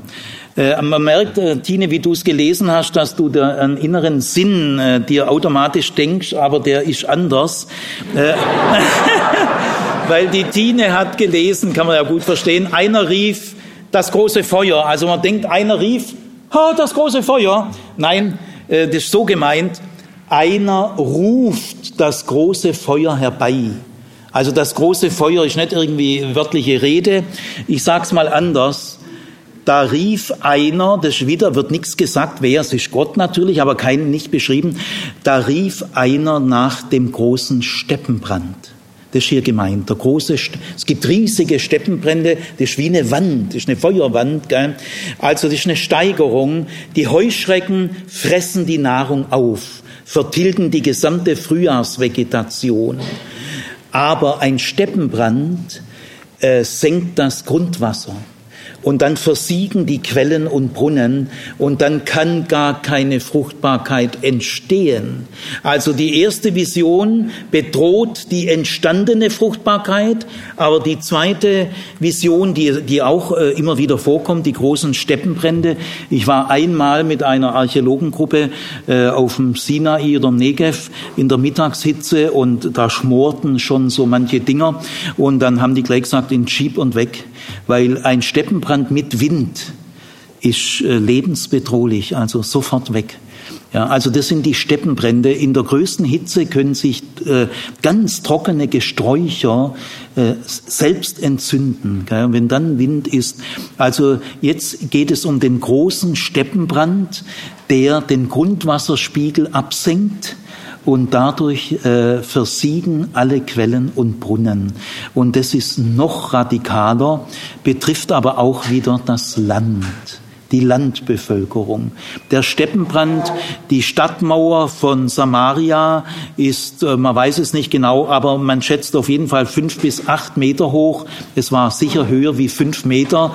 Und wenn, wenn da oben sehr viele Leute mit Wasser und so weiter, also bis ein, und auch die, der Baumbestand um die Mauern herum wurde abgeholzt aus militärischen Gründen. Also ein Steppenbrand bedroht die Hauptstadt Samaria nicht. Ja, aber die Landbevölkerung. Also Sie, ihr, ihr, müsst bei diesen Visionen immer genau darauf achten, wer wird bedroht. Gell? Und dann wieder die Fürbitte, genau gleicher Auf, Aufbau. Jetzt sagt aber äh, Amos nicht mehr vergib doch, sondern äh, das Hebräische muss man vielleicht so übersetzen, tu es nicht oder hör doch auf. Also es ist schon ein bisschen verzagter. Es geht nicht mehr ganz so weit wie vergib doch. Gell? Es ist eher ein bisschen weniger im Hebräischen. Gell? Äh, äh, tu's, tu's nicht. Gell? Gut, und dann sagt äh, Jahwe, gereute es wieder. Und äh, jetzt merkt man, dass das erste Paar abgeschlossen ist im Hebräischen durch ein Wort, das Haraldo auch übersetzt. Da sagt nämlich Gott, auch das soll nicht geschehen. Also da merkt man so wie der Heuschreckenschwarm auch das und das rundet jetzt die ersten Paare, die ersten zwei, das erste Paar, die ersten beiden Visionen ab. Jetzt kommt der Umschlag in die dritte. Vision 3, Amos 7, 7 bis 8. So hat er mich schauen lassen. Mein Heer stand aufgerichtet auf einer Mauer aus Zinn, und in seiner Hand war Zinn. Und Jahwe hat zu mir gesagt, was siehst du, Amos? Und ich habe gesagt, Zinn. Da sprach mein Herr, siehe, ich werde Zinn in die Mitte meines Volkes Israels bringen. Nicht mehr werde ich schonend an ihm vorübergehen. Dann werden die Höhen Israels veröden und die Heiligtümer Israels werden zugrunde gerichtet. Und ich werde mich gegen das Königshaus Jerobeams erheben. Dankeschön. Vielleicht brauche ich hin und wieder deinen Zuruf. Gell? Also, äh, schon die Einleitung ist ein bisschen kürzer. Äh, das ließ er mich schauen. Gell? Also einfach Hinweis, äh, jetzt beginnt eine neue Botschaft. Es ist jetzt kein Geschehen mehr, also bei der Vision 1 und 2 ist es in knappster Form ein Geschehen. Da formt einer einen Heuschreckenschwarm und dann heißt es auch, als er alles Grün des Landes aufgefressen hatte, also er war praktisch fertig mit seiner Arbeit, er meint immer den Heuschreckenschwarm, äh, da schrie ich, äh, mein Herr Jahwe, vergib doch. Gell? Also ist schon ein Geschehen, da formt einer einen Heuschreckenschwarm und der wird auch sofort aktiv gell? und frisst das Grün des Landes. Und dann ruft Gott einen großen Steppenbrand und der frisst das Grundwasser auf. Das heißt modern ausgedrückt, er führt zum Absinken des Grundwasserspiegels und dadurch vertrocknen die Quellen und Brunnen. Das ist auch ein Geschehen. Aber in der Vision drei und vier sind es Bilder, statische, feststehende Bilder, also kein Film mehr, kein Kurzfilm, äh, sondern ein stehendes Bild. Ähm, äh, bei Vision 3 ist es eine Stadtmauer aus Zinn, auf der Jahwe steht. Und in Vision 4 ist es ein Erntekorb. Die, die Stadtmauer ist ein Symbol für etwas und der Erntekorb ist auch ein Symbol für etwas. Wir haben jetzt eine ganz andere Szenerie, ein ganz anderes Ambiente. Also da ließ äh, mein Herr Jahwe mich schauen. Ich sah äh, Jahwe stehen auf einer Mauer aus Zinn. Also ihr Lieben, das hat jetzt wirklich nichts mehr mit Landwirtschaft zu tun. Es ist sehr städtisches Ambiente. Vision 1 und 2 war ganz landwirtschaftlich. Das Grün des Landes, Steppenbrand. Jakob ist so klein. Das Wort Jakob kommt jetzt nicht mehr vor. Jetzt äh, geht es um eine Mauer aus Zinn. Also es muss ich euch ein bisschen was über eine Stadtmauer sagen. Das Wort, das hier steht, heißt Mauer, aber eigentlich auch sofort Stadtmauer. Also ihr dürft jetzt nicht Gartenmäuerle euch vorstellen. Gell? Ein Schrebergärtle hat ein kleines. Ich wohne auch in so einem alten Haus in Ludwigsburg und äh, äh, zur Straße hin ist so ein kleines altes Mäuerle. Da denkst du jeden Tag, es fällt ein, aber bis jetzt hat's noch gehalten. Also an so ein Mäuerle dürft ihr jetzt nicht denken sondern eine imposante, acht Meter hohe Stadtmauer mit Toren, Türmen, militärisch befestigt. Gell? Der Stolz einer Stadt. Gell? Du kannst zu einer Stadt auch einfach sagen, Mauer. Die sind ummauert. Gell? Eine Stadtmauer äh, heißt schon fast Stadt, gell? denn eine Stadt hat eine Stadtmauer und eine echte Stadtmauer. Also wir nehmen mal bei Stadt immer gleich die Hauptstadt an. Es gibt noch andere Städte im Nordreich, aber die potenzierte Stadt ist eigentlich immer die Hauptstadt. Gell? Die Hauptstadt hat alle Merkmale einer Stadt. Super gut. Gell? Es gibt schon auch Hazor, Megiddo, oh, ganz schön ordentlich, gell? aber bleiben wir mal bei Samaria. Gell? Also eine Stadtmauer ist mindestens fünf Meter hoch bis acht Meter in der damaligen Zeit. Es gibt auch Kasemattenmauern. Ähm, Samaria hat eine Kasemattenmauer, ich bin schon drin gestanden. Kasemattenmauer heißt, es sind zwei Mauern im Abstand von drei Meter, dreieinhalb Meter und zwischendrin wohnen die Soldaten, die haben da ihre Unterkünfte. Schon Doppelmauer, äh, besonders schwer einnehmbar. Samaria hatte eine Kasemattenmauer. Und jetzt äh, muss ich euch gefühlsmäßig was über eine Mauer sagen. Eine Mauer ist ein Stolz ja, da stehen die Wächter und die Stadtbediensteten auf der Mauer und dann gucken sie von da oben auf die Kleinbäuerle runter, gell, die da bisschen mit ihrem Leiterwägele da in die Stadt rein wollen. Gell, eine Stadtmauer, da musst du großes Geld heranziehen. Also, äh, wenn ein Kleinbauer, stell dir mal vor, ein Kleinbauer äh, will dann auf den Markt und jetzt, jetzt der, der macht sich fast in die Hose. Gell? Die, diese Quadersteine, was meint ihr, wie viel tausend Arbeiter, wie viel Ingenieure? Ja, da musst du richtig Infrastruktur, Planung, gell? das kostet ja Millionen, zig Millionen. Gell? Da, äh, das, das übersteigt die Möglichkeiten der Unterschied. Eine Stadtmauer ist eine andere Welt. Gell? Und was meint ihr, wie viel Tote, bis eine Stadtmauer steht, was meint ihr, wie viel Tote? Wie viel Krüppel? Wie viele Knochenbrüche, wie viele Vergewaltigungen, wie viele Peitschenhiebe. Ja. Wer ahnt es, gell? Wenn, wenn man jetzt so, wenn die Tour ist, dann, oh, das ist eine schöne Stadtmauer, gell? Meint ihr, dass die Schickeria, dass die Schickeria fünf Minuten lang sich anstrengt? Was meint ihr, wie viele Sklaven und Tagelöhner hier verreckt sind? Gell? Aber die Stadtmauer, das ist der Schutz, das ist der Stolz der Stadt. Äh, und da ist Sicherheit und die Stadtmauer ist eine Grenze, nachts sind die Tore zu, dann bleibst du draußen, wir entscheiden, wer reinkommt. Also die Stadtmauer vermittelt Stolz, Überblick, Sicherheit. Es ist die Welt der Stadt. Jetzt ist es eine Stadtmauer aus Zinn. Äh, so ab 1989 haben die ersten Alttestamentler der Welt gesagt, das heißt nicht Blei. In der Luther-Übersetzung steht da vielleicht noch Blei oder Bleilot. Als ich noch Student war, habe ich die Vision des Amos in der sechsten Klasse Hauptschule unterrichtet. Da hielt einer ein Bleilot in der Hand. Die Eltern unter euch kennen das vielleicht noch. Nee, das hat überhaupt nichts mit Blei zu tun. Gell? Schwere Verirrung, gell? Da, da kapierst du ja gar nichts mehr. Gell? Es gibt, äh, das war sehr schwer herauszufinden, dass das Zinn heißt, weil es gibt nämlich im Hebräischen ein Wort für Zinn. Das normale Wort für Zinn kommt vielleicht im Alten Testament zehnmal vor, ist nicht oft, aber reicht. Gell? Aber dieses normale Wort wird hier nicht verwendet. Hier steht im Hebräischen Anach. Das heißt, auch Zinn, wie man seit 20 Jahren erst weiß, ist aber ein assyrisches Lehnwort. Es kommt aus dem Assyrischen und war vielleicht gar nicht so jedem ganz so geläufig, aber man kann sich dann schon denken, das muss Zinn heißen. Gell? Ich erkläre euch gleich, was äh, Zinn dann bedeutet. Gell? Übrigens ist es einer von 100 Hinweisen, dass dieser Text sehr alt ist, weil es ist ein assyrisches Lehnwort Anach das gibt es 200 Jahre später gar nicht mehr, weil die Assyrer untergegangen sind. Da haben die Babylonier die Assyrer erobert.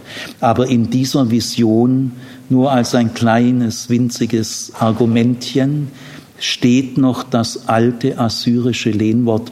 Um 400 rum kennt es kein Mensch mehr. Also es gibt viele Indizien, dass dieser Text alt ist. Also hier eine Mauer aus Anach, aus Zinn. Äh, warum ist, was bedeutet Zinn? Gell? Also wie gesagt, man hat lange das übersetzt mit Blei, aber es gibt ein Wort für Blei, das ist wirklich, es hat nichts mit Blei zu tun. Und der Heraldo Reiner ist auch einer der ersten, der in jahrelanger Vergleichsarbeit, weil diese vier, hier steht viermal Zinn. Er steht, äh, Gott steht aus, auf einer Mauer aus Zinn und er hat Zinn in seiner Hand und dann fragt er Amos jetzt bei stehenden Bildern, die sind deutung bedeutungsoffen. Jetzt, jetzt muss man fragen, was siehst du? Das gibt's ja bei Vision 1 und 2 nicht, weil die Dynamik der Bilder ist dem Amos völlig klar. Was Steppenbrand bedeutet und Heuschreckenschwarm, äh, brauchen wir nicht ihn fragen. Gell? Da äh, geht's gleich in die Fürbitte. Aber äh, er steht auf einer Mauer, das ist ja gar kein Geschehen. Stadtmauer ist doch auch was Schönes. Äh, das, das Bild ist ambivalent, es ist offen. Man weiß gar nicht, man weiß gar nicht, auf was das rausläuft. Gell? Und dann fragt jetzt also Gott, Amos, was siehst du? Gell? Ist ja interessant, was Amos sagt, ein einziges Wort, er sagt Sinn. Gell? Hätte auch sagen können, ich sehe dich auf der Mauer oder so. Gell? Aber es muss, es muss irgendwie, das Sinn muss wahrscheinlich, äh, könnte, könnte sein, dass Gott in beiden Händen äh, Sinn hat, äh, die Bedeutung von Sinn. Zwei Drittel Kupfer und ein Drittel Zinn ergibt Bronze. Das ist der entscheidende Punkt. Zinn ist deswegen so wichtig und so kostbar. Äh, Zinn ist nicht so kostbar wie Gold und Silber, aber an dritter Stelle kommt Zinn. Zinn ist wertvoller wie Kupfer. Und aus Zinn kann man auch sehr repräsentative, luxuriöse, repräsentative Gegenstände äh, machen. Also ist alles jetzt, wir sind in der Welt der Oberschicht. Wenn man das nicht kapiert, äh, kann es die Visionen den Hasen geben. Ihr müsst schon jetzt die Bibel mit wachen Augen lesen. Also äh, Zinn äh, gibt es in Palästina gar nicht. Im gesamten Orient gibt es keine Zinnvorkommen. Äh, es gibt Zinnbergwerke in Zentralasien, die dann über die Seitenstraßen, so kann man dann Zinn bis nach Damaskus bringen. Es gibt auch Zinn in Spanien. Aber in der, und allein deswegen ist Zinn wahnsinnig teuer. Die Phönizier hatten den Zinnhandel und die größte Bedeutung von Zinn war, dass man mit Hilfe von Zinn aus Kupfer Bronze machen kann. Man erzeugt eine Kupferschmelze, Kupfer kann man natürlich schmelzen, Zinn auch, und dann gießt man flüssigen Zinn in das flüssige Kupfer und wenn man jetzt abkühlt, wenn man das rausnimmt, erstarrt es bockelhart in wenigen Sekunden. Äh, muss man genau, es gibt halt einen Handwerker. Und jetzt hat man die Bronzezeit gehabt, Jahrtausende lang. Gell? Die Bronzezeit geht zwei, dreitausend Jahre lang. Die, äh, die Spätbronze war so 1500 bis 1000. Das waren die Ausläufer der Bronzezeit. Da waren alle Waffen aus Bronze. Und mit Bronze, mit diesem harten Metall, konnte man auch Stadtmauern äh, stärker noch befestigen. Zum Beispiel konnte man unten äh, abschrägen, dass äh, die Stadtmauer äh, so ein schräger Vorbau machen, dass man nicht mit Rammbolzen unten an die Stadtmauer kam. Und das hat man oft mit Metall verstärkt. Gell? Also eine Mauer aus Zinn ist jedem klar, was das bedeutet. Denn Zinn ist das, woraus man Bronze macht und war, das hat Heraldo Reimer und andere herausgefunden, hundertfach Redensart für Militär, Rüstung und Waffen. Also Zinn ist ein Schlagwort. Äh, Zinn steht für Militär, steht für Krieg, äh, steht für Waffen, steht für Rüstung. Dafür ist Zinn einfach damals ein Schlagwort gewesen. Tausendfach benutzt, jedem klar, Zinn, gell? Rüstung. Also eine Mauer aus Zinn ist ja nun gar kein Gartenmäuerle mehr, äh, sondern eine stark befestigte, wehrhaft unüberwindliche Stadtmauer. Das ist eine Stadtmauer aus Zinn. Also das riecht schon verdammt nach Samaria. Was soll man sonst denken? Ja, Jetzt aber, was macht der liebe Gott auf der Stadtmauer? Also die, die, dieses Bild ist unheimlich ambivalent, weil man könnte das Bild eigentlich auch sehr putzig finden. Gell? Gott ist unser Wächter, er ist in unserer Mitte, das ist die Theologie von Bethel, gell? Gott ist in unserer Stadt, deswegen ist sie unüberwindlich. Unsere Stadt kann, lesen wir Psalm 46, äh, fein, lustig bleibt unsere Stadt, denn Gott ist in unserer Mitte, äh, niemand kann uns überwinden, die Präsenz Gottes macht uns unangreifbar. Gell? Und jetzt sieht man da dieses Bild, Gott hat Sinn in der Hand. So, jetzt lass mal das durchgehen, Tine. Also ihr seht jetzt äh, ein Rollsiegel, das man gefunden hat. Ich erkläre es euch, dass ihr das Bild gut verstehen könnt. Da steht eine bekannte assyrische Kriegsgöttin, die man kennt, die ist sehr kriegerisch und die gehört zu der Familie der Breitbandmützen. Also ihr seht, dass diese assyrische weibliche Kriegsgöttin eine Breitrandmütze trägt und daran erkennt man sie, aus welcher Götterfamilie sie kommt, sehr kriegerisch kriegerische Götterfamilie und die den Assyrern ständig helfen. Und diese Kriegsgöttin steht in diesem Bild auf einer Stadtmauer. Also ihr seht, es war eine Mordstadtmauer, du siehst noch Türme und so weiter. Und sie hat in beiden Händen Waffen, große Waffen aus Zinn, mit Hilfe von Zinn hergestellt. Und da steht sie mit ihrem Fuß auf einem besiegten Feind und daneben liegt nochmal ein Feind. Also äh, dieses Bild bedeutet, wenn du eine Stadt eroberst, äh, dann merkt man das darin, dass der Eroberer auf der Stadtmauer steht. Weil wenn der Eroberer auf der Stadtmauer steht, dann merken die Leute in der Stadt, es ist aus. Und der eleganteste Sieg ist nicht der, die Stadtmauer zu stören, da kannst du später nicht mehr nutzen. Also die echt überlegenen Leute zerstören die Stadtmauer nicht. Wenn es nicht anders geht, dann muss man sie zerstören mit Belagerungsmaschinen, Rambolzen und was und Feuerbällen und so. Aber wenn du sehr überlegen bist, hast du so viele Strickleitern äh, mit Tausenden von Leuten und da oben die verlieren, da steht der Feind auf der Stadtmauer. Und das heißt, der Krieg ist aus. Die brauchen ja jetzt nur noch in die Stadt runterhopfen. Und deswegen ist ein stehendes Bild, wenn eine Kriegsgöttin auf der Stadtmauer steht mit Waffen in der Hand. Das heißt, die Stadt ist erobert.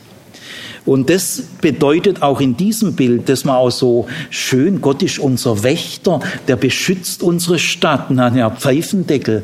Gott hat die Stadt erobert, er ist der Feind, Gell? Und das merkt man nämlich jetzt, was siehst du? Gell? Weil Amos selber blickt nicht durch, was soll das? Gell?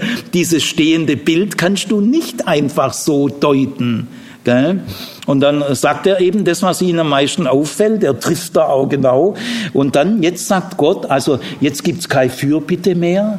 Und jetzt fragt Gott den Amos. In Vision 1 und 2 redet Amos zu Gott, aber in Vision 3 und 4 redet Gott zu Amos. Gell, man merkt, es läuft ganz anders. Und nichts mehr mit Fürbitte. Also Gott fragt, was siehst du Zinn? Und jetzt kommt die Deutung Gottes, die der Amos selber nicht schafft. Er sagt, ich werde Zinn in die Mitte dieser Stadt bringen, ins Zentrum, in die Zentrale, gell, ins Zentrum der Macht, ins Innere der Stadt, der Hauptstadt. Da werde ich Zinn bringen, das heißt Krieg, äh, Militär, die werden kaputtgeschlagen. Gell? Der Krieg ist schon aus, ich stehe ja schon auf der Mauer. Ich habe die Mauer nicht mal zerstören müssen. Gell? Ich bin so überlegen, ich hopf auf die Mauer. Gell? Und dann siehst du, dass es aus ist. Ich brauche gar nichts kaputt machen. Also ich, ich, ich werfe Zinn in deine Mitte, wo es doch in Psalm 46 heißt, in unserer Mitte ist Gott. Gott ist in unserer Mitte. Ja, die ganze Theologie von Bethel, gell, die wird hier aber schwer anders. Gell. Und dann wird Gott noch klarer, ich zerstöre die Staatsheiligtümer, die Höhen, das sind alles Tempel auf den Höhen, die Staatsheiligtümer, alle Heiligtümer sind Staatsheiligtümer. Und jetzt wird Gott richtig frech, gell. ich erhebe mich gegen Jerobiam. Äh, weil die Könige, die Mächtigen sagen gern, ah, die machen den Aufstand. Die machen den Aufstand, die erheben sich. Gell? Ja, ja, kann man schon sagen. Gott macht einen Aufstand. Äh, Gott macht auch einen Aufstand. Gell? Der macht nicht mehr mit. Der steigt aus dem System aus. Gell? Ich erhebe mich. Das ist die Sprache der, der Mächtigen. Gell?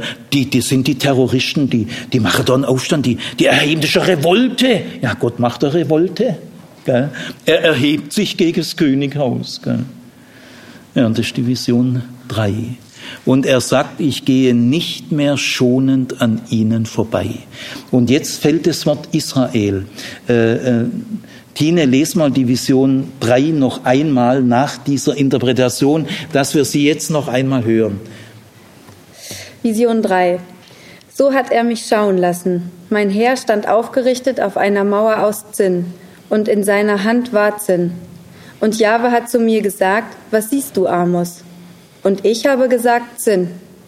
Da sprach mein Herr, siehe, ich werde Zinn in die Mitte meines Volkes Israel bringen.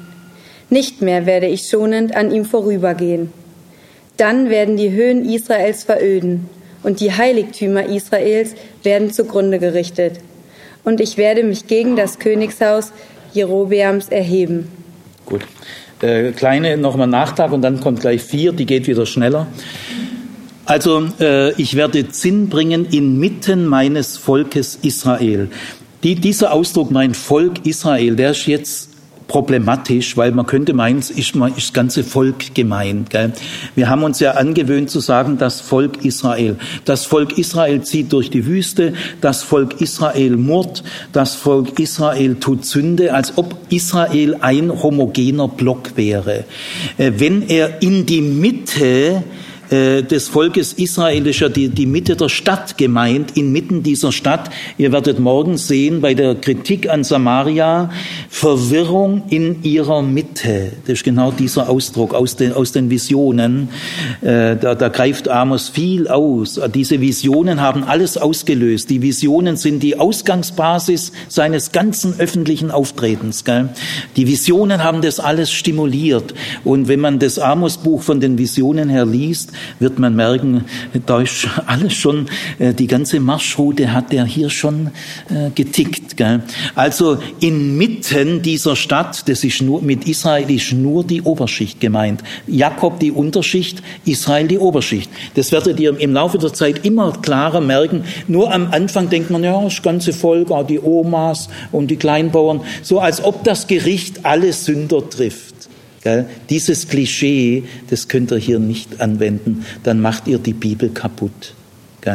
Nein, äh, es heißt ja die Höhen Israels, die Heiligtümer Israels. Ja, sind es die Heiligtümer der Kleinbauern? Und dann noch klarer, ich erhebe mich, ich mache einen Aufstand, Gott macht einen Aufstand gegen das Könighaus. Gell? Also diese drei äh, äh, Angaben zeigen deutlich, mit Israel ist, sind die Verantwortlichen des Staates Israel gemeint. Die, die sich mit Israel identifizieren, die staatstragende Macht, die, äh, die Isra Israels Eliten, die sind hier gemeint. Jetzt nehmen wir die Vision 4. Vision 4, Amos 8, 1 bis 3. Solches hat mich schauen lassen, mein Herr Jahwe. Und siehe, ein Erntekorb. Und er sprach, was siehst du, Amos? Und ich sagte, einen Erntekorb. Und Jahwe sprach zu mir, die Ernte kommt zu meinem Volk Israel. Ich werde nicht mehr schonend an ihm vorübergehen und wehklagen werden die Sängerinnen des Palastes an jenem Tag. Viele Leichen hingeworfen an jener Stätte. Ja. Jetzt äh, wieder äh, sehr parallel, auch wieder ein stehendes Bild, ein Gegenstand, ein Erntekorb. Erntekorb ist aber eine schöne Sache. Es bleibt offen, ist der Erntekorb voll oder ist er leer? Äh, kann man so oder so sehen. Das ist interessant, dass das offen bleibt. Wenn der Erntekorb leer ist, dann ist es noch kurz vor dem Gericht. Er wird bereitgestellt für das Pflücken der Sommerfrüchte. Und wenn der Erntekorb als voll gedacht ist, äh, dann ist die Ernte gerade eben geschehen. Irreversibel, wenn die Früchte mal gepflückt sind, kriegst du sie nicht mehr äh, dorthin zurück. Ein endgültiges Geschehen. Und es spricht vieles dafür, dass in der Wirkungsgeschichte äh, ursprünglich dessen Lehrer äh, Erntekorb war, weil das Gericht kurz bevorstand. Der Erntekorb steht schon bereit. Aber später hat man sich es mit dem vollen Korb vorgestellt in der Retroperspektive, weil man hat auf den Untergang Samarias schon zurückgeblickt. Da war die Ernte schon geschehen. Das ist hochinteressant, dass dieses Bild offen ist für beide Möglichkeiten. Äh, für die Zeit vor dem Untergang von Samaria, aber auch für die Zeit nach dem Untergang. Die, die das so geschrieben haben, haben es bewusst für beide Perspektiven offen gehalten. Jetzt so ein Erntekorb müsst ihr euch vorstellen, geflochten aus Weiden oder anderen, äh, sehr verbreitet im Altertum, weil sehr einfach herzustellen, sehr stabil, hohe Lebensdauer. Also ein Erntekorb ist eigentlich was Schönes, gell? ein positives Bild, während also Vision 1 und zwei gleich traumatisch mit einem Unheil ein Geschehen beginnt, beginnt drei und vier hintergründig ambivalent mit zwei Bildern, die man eigentlich auch ganz positiv verstehen könnte. Aber dann kippen die Bilder. Es sind richtige Kippbilder. Jetzt sagt also Gott wieder, was siehst du? Amos völlig überfordert. Was soll er sagen? Er sieht einen Erntekorb, gell? Aber was der Erntekorb bedeutet, das weiß er nicht. Jetzt kommt Hebräisch eine ganz schwierige Sache, die, die niemand ganz sicher lösen kann. Ähm, Erntekorb heißt Ketub Kajitz und dann gibt's noch ein Wort, das heißt Ketz, das man in manchen Gegenden auch fast so ausspricht wie Kajitz. Also Kajitz heißt Ernte, und dann gibt es ein Wort Ketz. Das übersetzte Heraldo auch mit Ernte. Das finde ich aber nicht gut. Er bringt da ein paar Gründe, die überzeugen mich aber nicht. Es gibt da eher mehr Gegengründe, aber äh, es ist nicht entscheidend, aber ich will es mal erklären, weil es, man kann den, äh, die Vision 4 auch so übersetzen. Also Gott fragt, was siehst du, Amos? Er sagt ein Erntekorb, Getub Kajitz. Und jetzt sagt Gott, das Ketz, ist für mein Volk Israel gekommen. Und da übersetzt jetzt Haraldo Reimer auch wieder Ernte. Das machen aber viele andere nicht, aber einige machen so, weil er sagt, das, das Wort bedeutet eigentlich auch Ernte. Ja, das kann schon sein, das ist ein sehr ähnliches Wort, weil dieses Wort Ketz kommt von einem Verb, das heißt schneiden, abschneiden, äh, zerstückeln kann es auch heißen. Gell? Also ein, ein Körperteil abschneiden oder die Haare schneiden heißt, heißt es auch. Gell? Also das ist ein Verb, das heißt schneiden, abschneiden, zerstückeln. Und aus diesem Verb wird das Substantiv Kets gebildet. Und das ist aber besser zu übersetzen mit Ende, nämlich ist was abgeschnitten. Wenn ihr verschiedene Bibeln habt, da werdet ihr sehen, einige Bibeln übersetzen das mit Ende, denn das Ende ist gekommen über mein Volk, für mein Volk Israel, weil die Ernte ist ja auch das Ende des landwirtschaftlichen Jahres. Und außerdem ist es wahrscheinlich ein Wortspiel. Kajitz und Ketz ist eine tolle äh, Phonetik. Also das ist vielleicht sehr bewusst so. Du siehst ein Ketub Kajitz und gekommen ist die Ketz. Also ich übersetze es mal besser mit Ende, aber man kann es auch mit Ernte übersetzen, denn die Ernte ist auch das Ende. Übrigens auch das deutsche Wort Ernte und Ende haben auch eine gewisse Nähe, und so ist im Hebräischen auch. Also ob, Im Sinn gibt's keinen Unterschied. Gell? Die Ernte ist gekommen für mein Volk Israel, ist ganz klar, jetzt ist negativ gemeint. Hier haben wir übrigens, nur dass ihr auch geschichtlich ein Gefühl bekommt, dass den ersten Bibelsatz, den ersten Satz in der Bibel, wo die Ernte ein Bild wird für Gericht. Das bleibt dann hundertfach, Jesus auch, gell, Unkraut unter dem Weizen, lasst alles wachsen bis zur Ernte. Gell. Die Ernte ist ein Bild für das Weltgericht. Das beginnt in diesem Satz hier. Also es ist ein Erntekorb, die Ernte ist ja was Schönes, gell? Äh, juhu, wie man sich freut in der Zeit zur Ernte. Nein, ihr seid reif für das Gericht. Das Ende ist gekommen.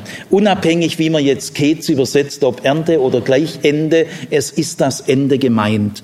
Religionsgeschichtlich ist hier der erste Text, in der eine Religion seinem eigenen Staat das Ende ankündigt hat es bis hierher nirgendwo in der Menschheit gegeben.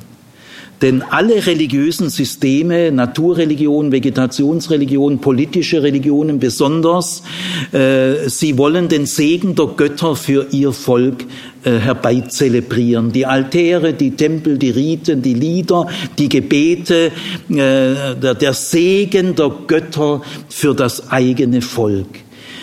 Aber dieser Prophet sagt seinem eigenen Staat das Ende an. Also hier ist Religion nicht Opium. Hier ist Religion sehr kritisch. Karl Marx könnte seine helle Freude dran haben. Sehr königskritisch, sehr machtkritisch. Äh, ich gehe nicht mehr schonend äh, an ihm vorbei. Wie heißt der letzte Satz, äh, Dine? Von Vision 4? Viele Leichen hingeworfen ah, genau. an jener Stätte. Und jetzt schon, es wird immer äh, konkreter, gell? viele Leichen hingeworfen an jener Stätte in diesem narrativen Einschub nach der dritten Vision, wo Amos mit dem äh, Amasja äh, einen Konflikt hat, da sagt Amos, Jerobiam wird sterben durch das Schwert im unreinen Land und auch du, Amasja, äh, wirst sterben. Und äh, äh, also sehr viele Leichen, sehr viele Tote. Aber es heißt hier, es gibt Palastsängerinnen und die werden die Leichenlieder singen. Das heißt, die Palastsängerinnen leben. Das ist ein Hinweis, dass das Gericht nicht alle Sünder gleicherweise nach dem Gießkannenprinzip trifft. Denn wer sind die Palastsängerinnen? Die wurden eingesammelt von den Kleinbauern. Äh, die Mädchen, die am süßesten waren und am besten singen konnten, die wurden Palastsängerinnen. Rekrutiert, äh, nicht freiwillig, gell? die wurden eingezogen. Also die Töchter der Kleinbauern, werden bei den Leichenfeiern, wenn die Schickeria tot ist, werden die Palastsängerinnen Leichenlieder singen, weil sie überleben. Jetzt kommt die Vision 5. Vision 5, Amos 9, 1 bis 2. Und ich habe meinem Herrn, meinen Herrn Jahwe gesehen. Er stand auf dem Altar vor dem Tempel. Und er sagte, Zerschlage das Säulenkapitell, damit die Schwellen erbeben, und zerbreche sie auf ihrer aller Kopf. Den Rest von ihnen töte ich mit dem Schwert. Keiner von ihnen soll entfliehen, keiner entrinnen. Ich richte meine Augen auf sie zum Unheil und nicht zum Heil. Dankeschön. Also ihr merkt, es ist wirklich eine Gerichtsvision. Gell? Jetzt kommt der Abschluss, der Höhepunkt. Jetzt steht äh, Gott schon wieder irgendwo drauf, gell, man ahnt schon, Böses, gell, weil das Bild ist jetzt nicht mehr ganz so putzig und offen, es ist eigentlich schon makaber. Also Gott steht auf dem Brandopferaltar. Das ist nicht in Jerusalem, gell, wir sind im Nordreich. Äh, das Staatsheiligtum ist Bethel. Ähm, die Besonderheit im Nordreich war, dass in der Hauptstadt selber das Staatsheiligtum nicht war, so wie in Jerusalem. Jerusalem ist Hauptstadt und Staatsheiligtum, so am Nordreich nicht. Das Staatsheiligtum war in Bethel, weil es war altehrwürdig, tausend 1000 Jahre alt, schon in Urzeiten war das ein Heiligtum und äh, Samaria ist eine neue künstliche Stadt. Ganz, da hat man dann doch lieber Bethel als Heiligtum gelassen, alt, ehrwürdig. Und da heißt es ja auch bei Jakob, äh, Genesis 35, ich bin in ihrer Mitte. In, äh, in Genesis 35 hat Jakob ein Altar gebaut in Bethel. Den hat dann Jerobiam der Erste bei der Gründung des Nordreiches nochmal neu erbauen lassen. Und das ist der berühmte Brandopferaltar. Und äh, als Jakob ihn erstmalig erbaute in Bethel, gab er dem Altar einen Namen, Gott ist hier. Gott ist in deiner Mitte. Das ist ein Ort der Gegenwart Gottes. Bethel heißt ja Haus Gottes. Also das ist einer der berühmtesten Altäre der Weltgeschichte. Der Brandopferaltar in Bethel. Der steht außerhalb vom Tempel, direkt dem Tempeleingang gegenüber. So ist es in Jerusalem auch. Die, die Tempel waren alle irgendwie ähnlich aufgebaut. Die genaue Architektur des Tempels in Samaria wissen wir nicht mehr, aber äh, wir kennen die Tempel in Megiddo, in Hazor und in Phönizien. Das wird relativ ähnlich gewesen sein. Also Gott steht auf einem Altar dem Brandopferaltar. Da darf überhaupt niemand drauf stehen. Gell? Die Priester tun ihren Dienst am Altar. Und äh, dann legen sie große Fleischstücke auf den Altar und dann werden sie verbrannt. Der Altar ist die große Begegnungsstätte zwischen Gott und Mensch, ein Begegnungszentrum. Der Altar ist somit das Wichtigste von einem Tempel. Und äh, man hat sich das so vorgestellt, äh, äh, der Altar ist ein Ort der Gegenwart Gottes. Immer wenn Tiere geopfert werden, ich kann jetzt auf dieses ganze Opferdenken nicht eingehen, dann werden sie verbrannt und das Feuer das diese vorbereiteten Fleischstücke verbrennt, ist nicht nur ein Mittel, um äh, diese Fleischstücke in die Gegenwart Gottes zu bringen, sondern das Feuer ist gleichzeitig der sichtbare Ausdruck für die unsichtbare Gegenwart Gottes beim Opfer. Also darauf haben die Leute vertraut. Gell? Gott kommt zum Opfer. Der Altar ist ein Ort der Begegnung mit Gott und das Feuer ist das Symbol dafür. Aber jetzt steht Gott drauf. Ich muss noch nachtragen, das Wort stehen äh, ist nicht einfach, oh, steht er mal so? Äh, sondern das ist ein besetzendes Stehen. Er hat sich bewusst dorthin gestellt und jetzt stehe ich hier. Das ist auch, wenn du ein Land in Besitz nimmst, dann stellst du dich auf was Bestimmtes, gell? auf die Fahne oder auf irgendwas, sondern hast du das Ding besetzt. Gell? Also das ist eine unfreundliche Besetzung, eine unfreundliche Übernahme. Also äh, Gott steht auf dem Brandopferaltar gegenüber dem Eingang. Und jetzt gibt er einen Auftrag, was wird gar nicht gesagt wem, wahrscheinlich dem Amos, aber es steht nicht da. Gell? Äh, und er sagt, äh, zerschlagt die Säulenkapitelle, damit die Schwellen erbeben. Es geht hier um den Eingangsbereich. Also es werden ja nur zwei architektonische Bauelemente genannt, Säulenkapitelle und Schwellen. Die sind aber entscheidend für den Eingangsbereich. Säulen gibt es in der Regel in den orientalischen Tempeln nur im Eingangsbereich, in Jerusalem auch. Also äh, da gibt es äh, Säulen zweieinhalb, drei Meter hoch, noch höher. Und die haben obendrauf ein Kapitell, meistens so ein Meter breit, kann auch mal anderthalb Meter sein, halber Meter hoch, halber Meter tief. Das ist ein Säulenkapitell, unheimlich kompakt. Es liegt oben auf der Säule und das, die nächste Säule hat auch ein Kapitell und auf diesen Kapitellen wird das ganze Gebäude getragen. Wenn also die Säulenkapitelle zerschlagen werden, kracht der ganze Eingangsbereich Bereich zusammen und knallt auf die Türschwellen. Jetzt müsst ihr wissen, eine Schwelle ist im Orient und in der religiösen Welt etwas ganz Besonderes. Eine Schwelle ist die Grenze zwischen heilig und profan. Es gibt die Schwellenhüter. Man sagt auch im Jenseits, es gibt so Mystiker, die sagen, oh, ich habe da die Pforten, da waren Schwellenhüter, Wächter. Oft, oft wird im Schwellenbereich auch von äh, Häusern im Fundament Figuren eingegraben, Götter, Dämonen, weil der Übertritt über eine Schwelle, äh, das ist ein ganz, ganz besonderer Augenblick. Auch beim Tempel über der Schwelle ist der heilige Bereich und vor der Schwelle ist der profane Bereich. Und die Schwelle ist die Grenze. Und diese Schwellen sind sehr, sehr massiv. Die können drei Meter breit sein, zwei Meter auf jeden Fall. Riesige Steinplatten. Sie haben links und rechts so Löcher, so Zapfen und die Tore des Tempels hängen in diesen Zapfen der Schwelle. Ja, kann man sehr oft sehen, habe ich oft gesehen.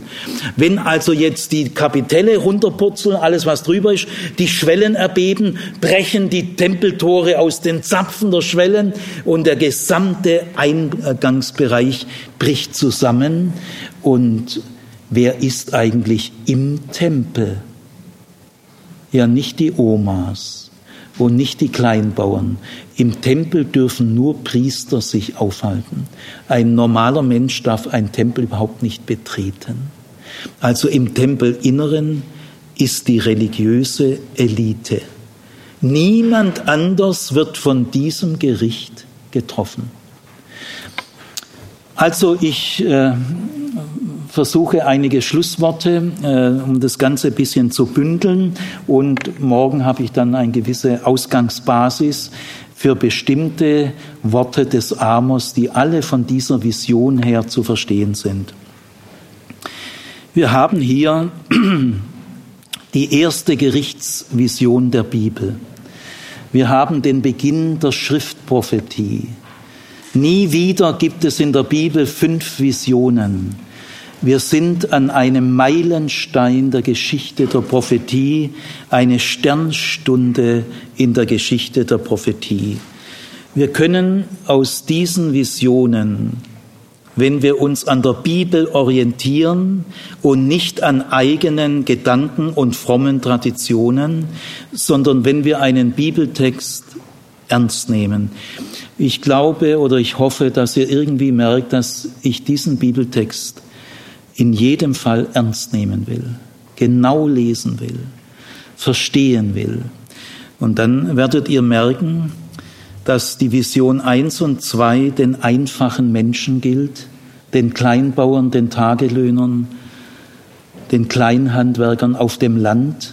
Die sind auch nicht besser. Die verdienen auch das Gericht.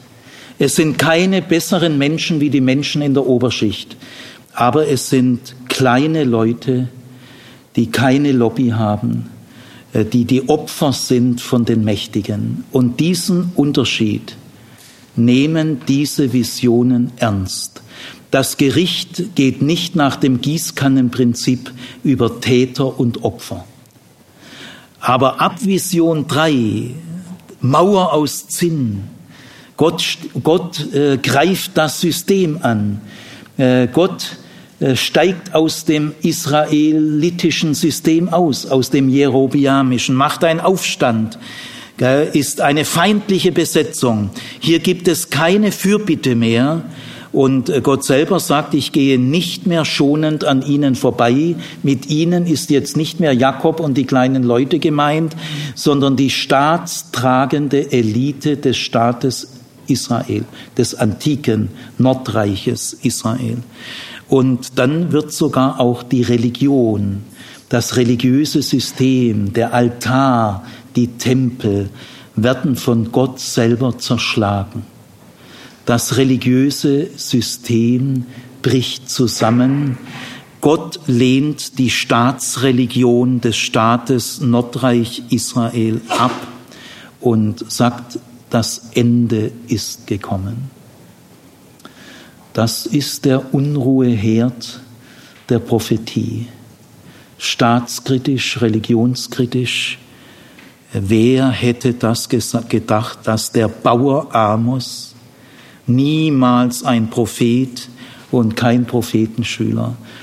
Er wurde der Mann aus Tekoa von Gott überfallen mit diesen Visionen. Und das ist der Beginn einer langen Geschichte.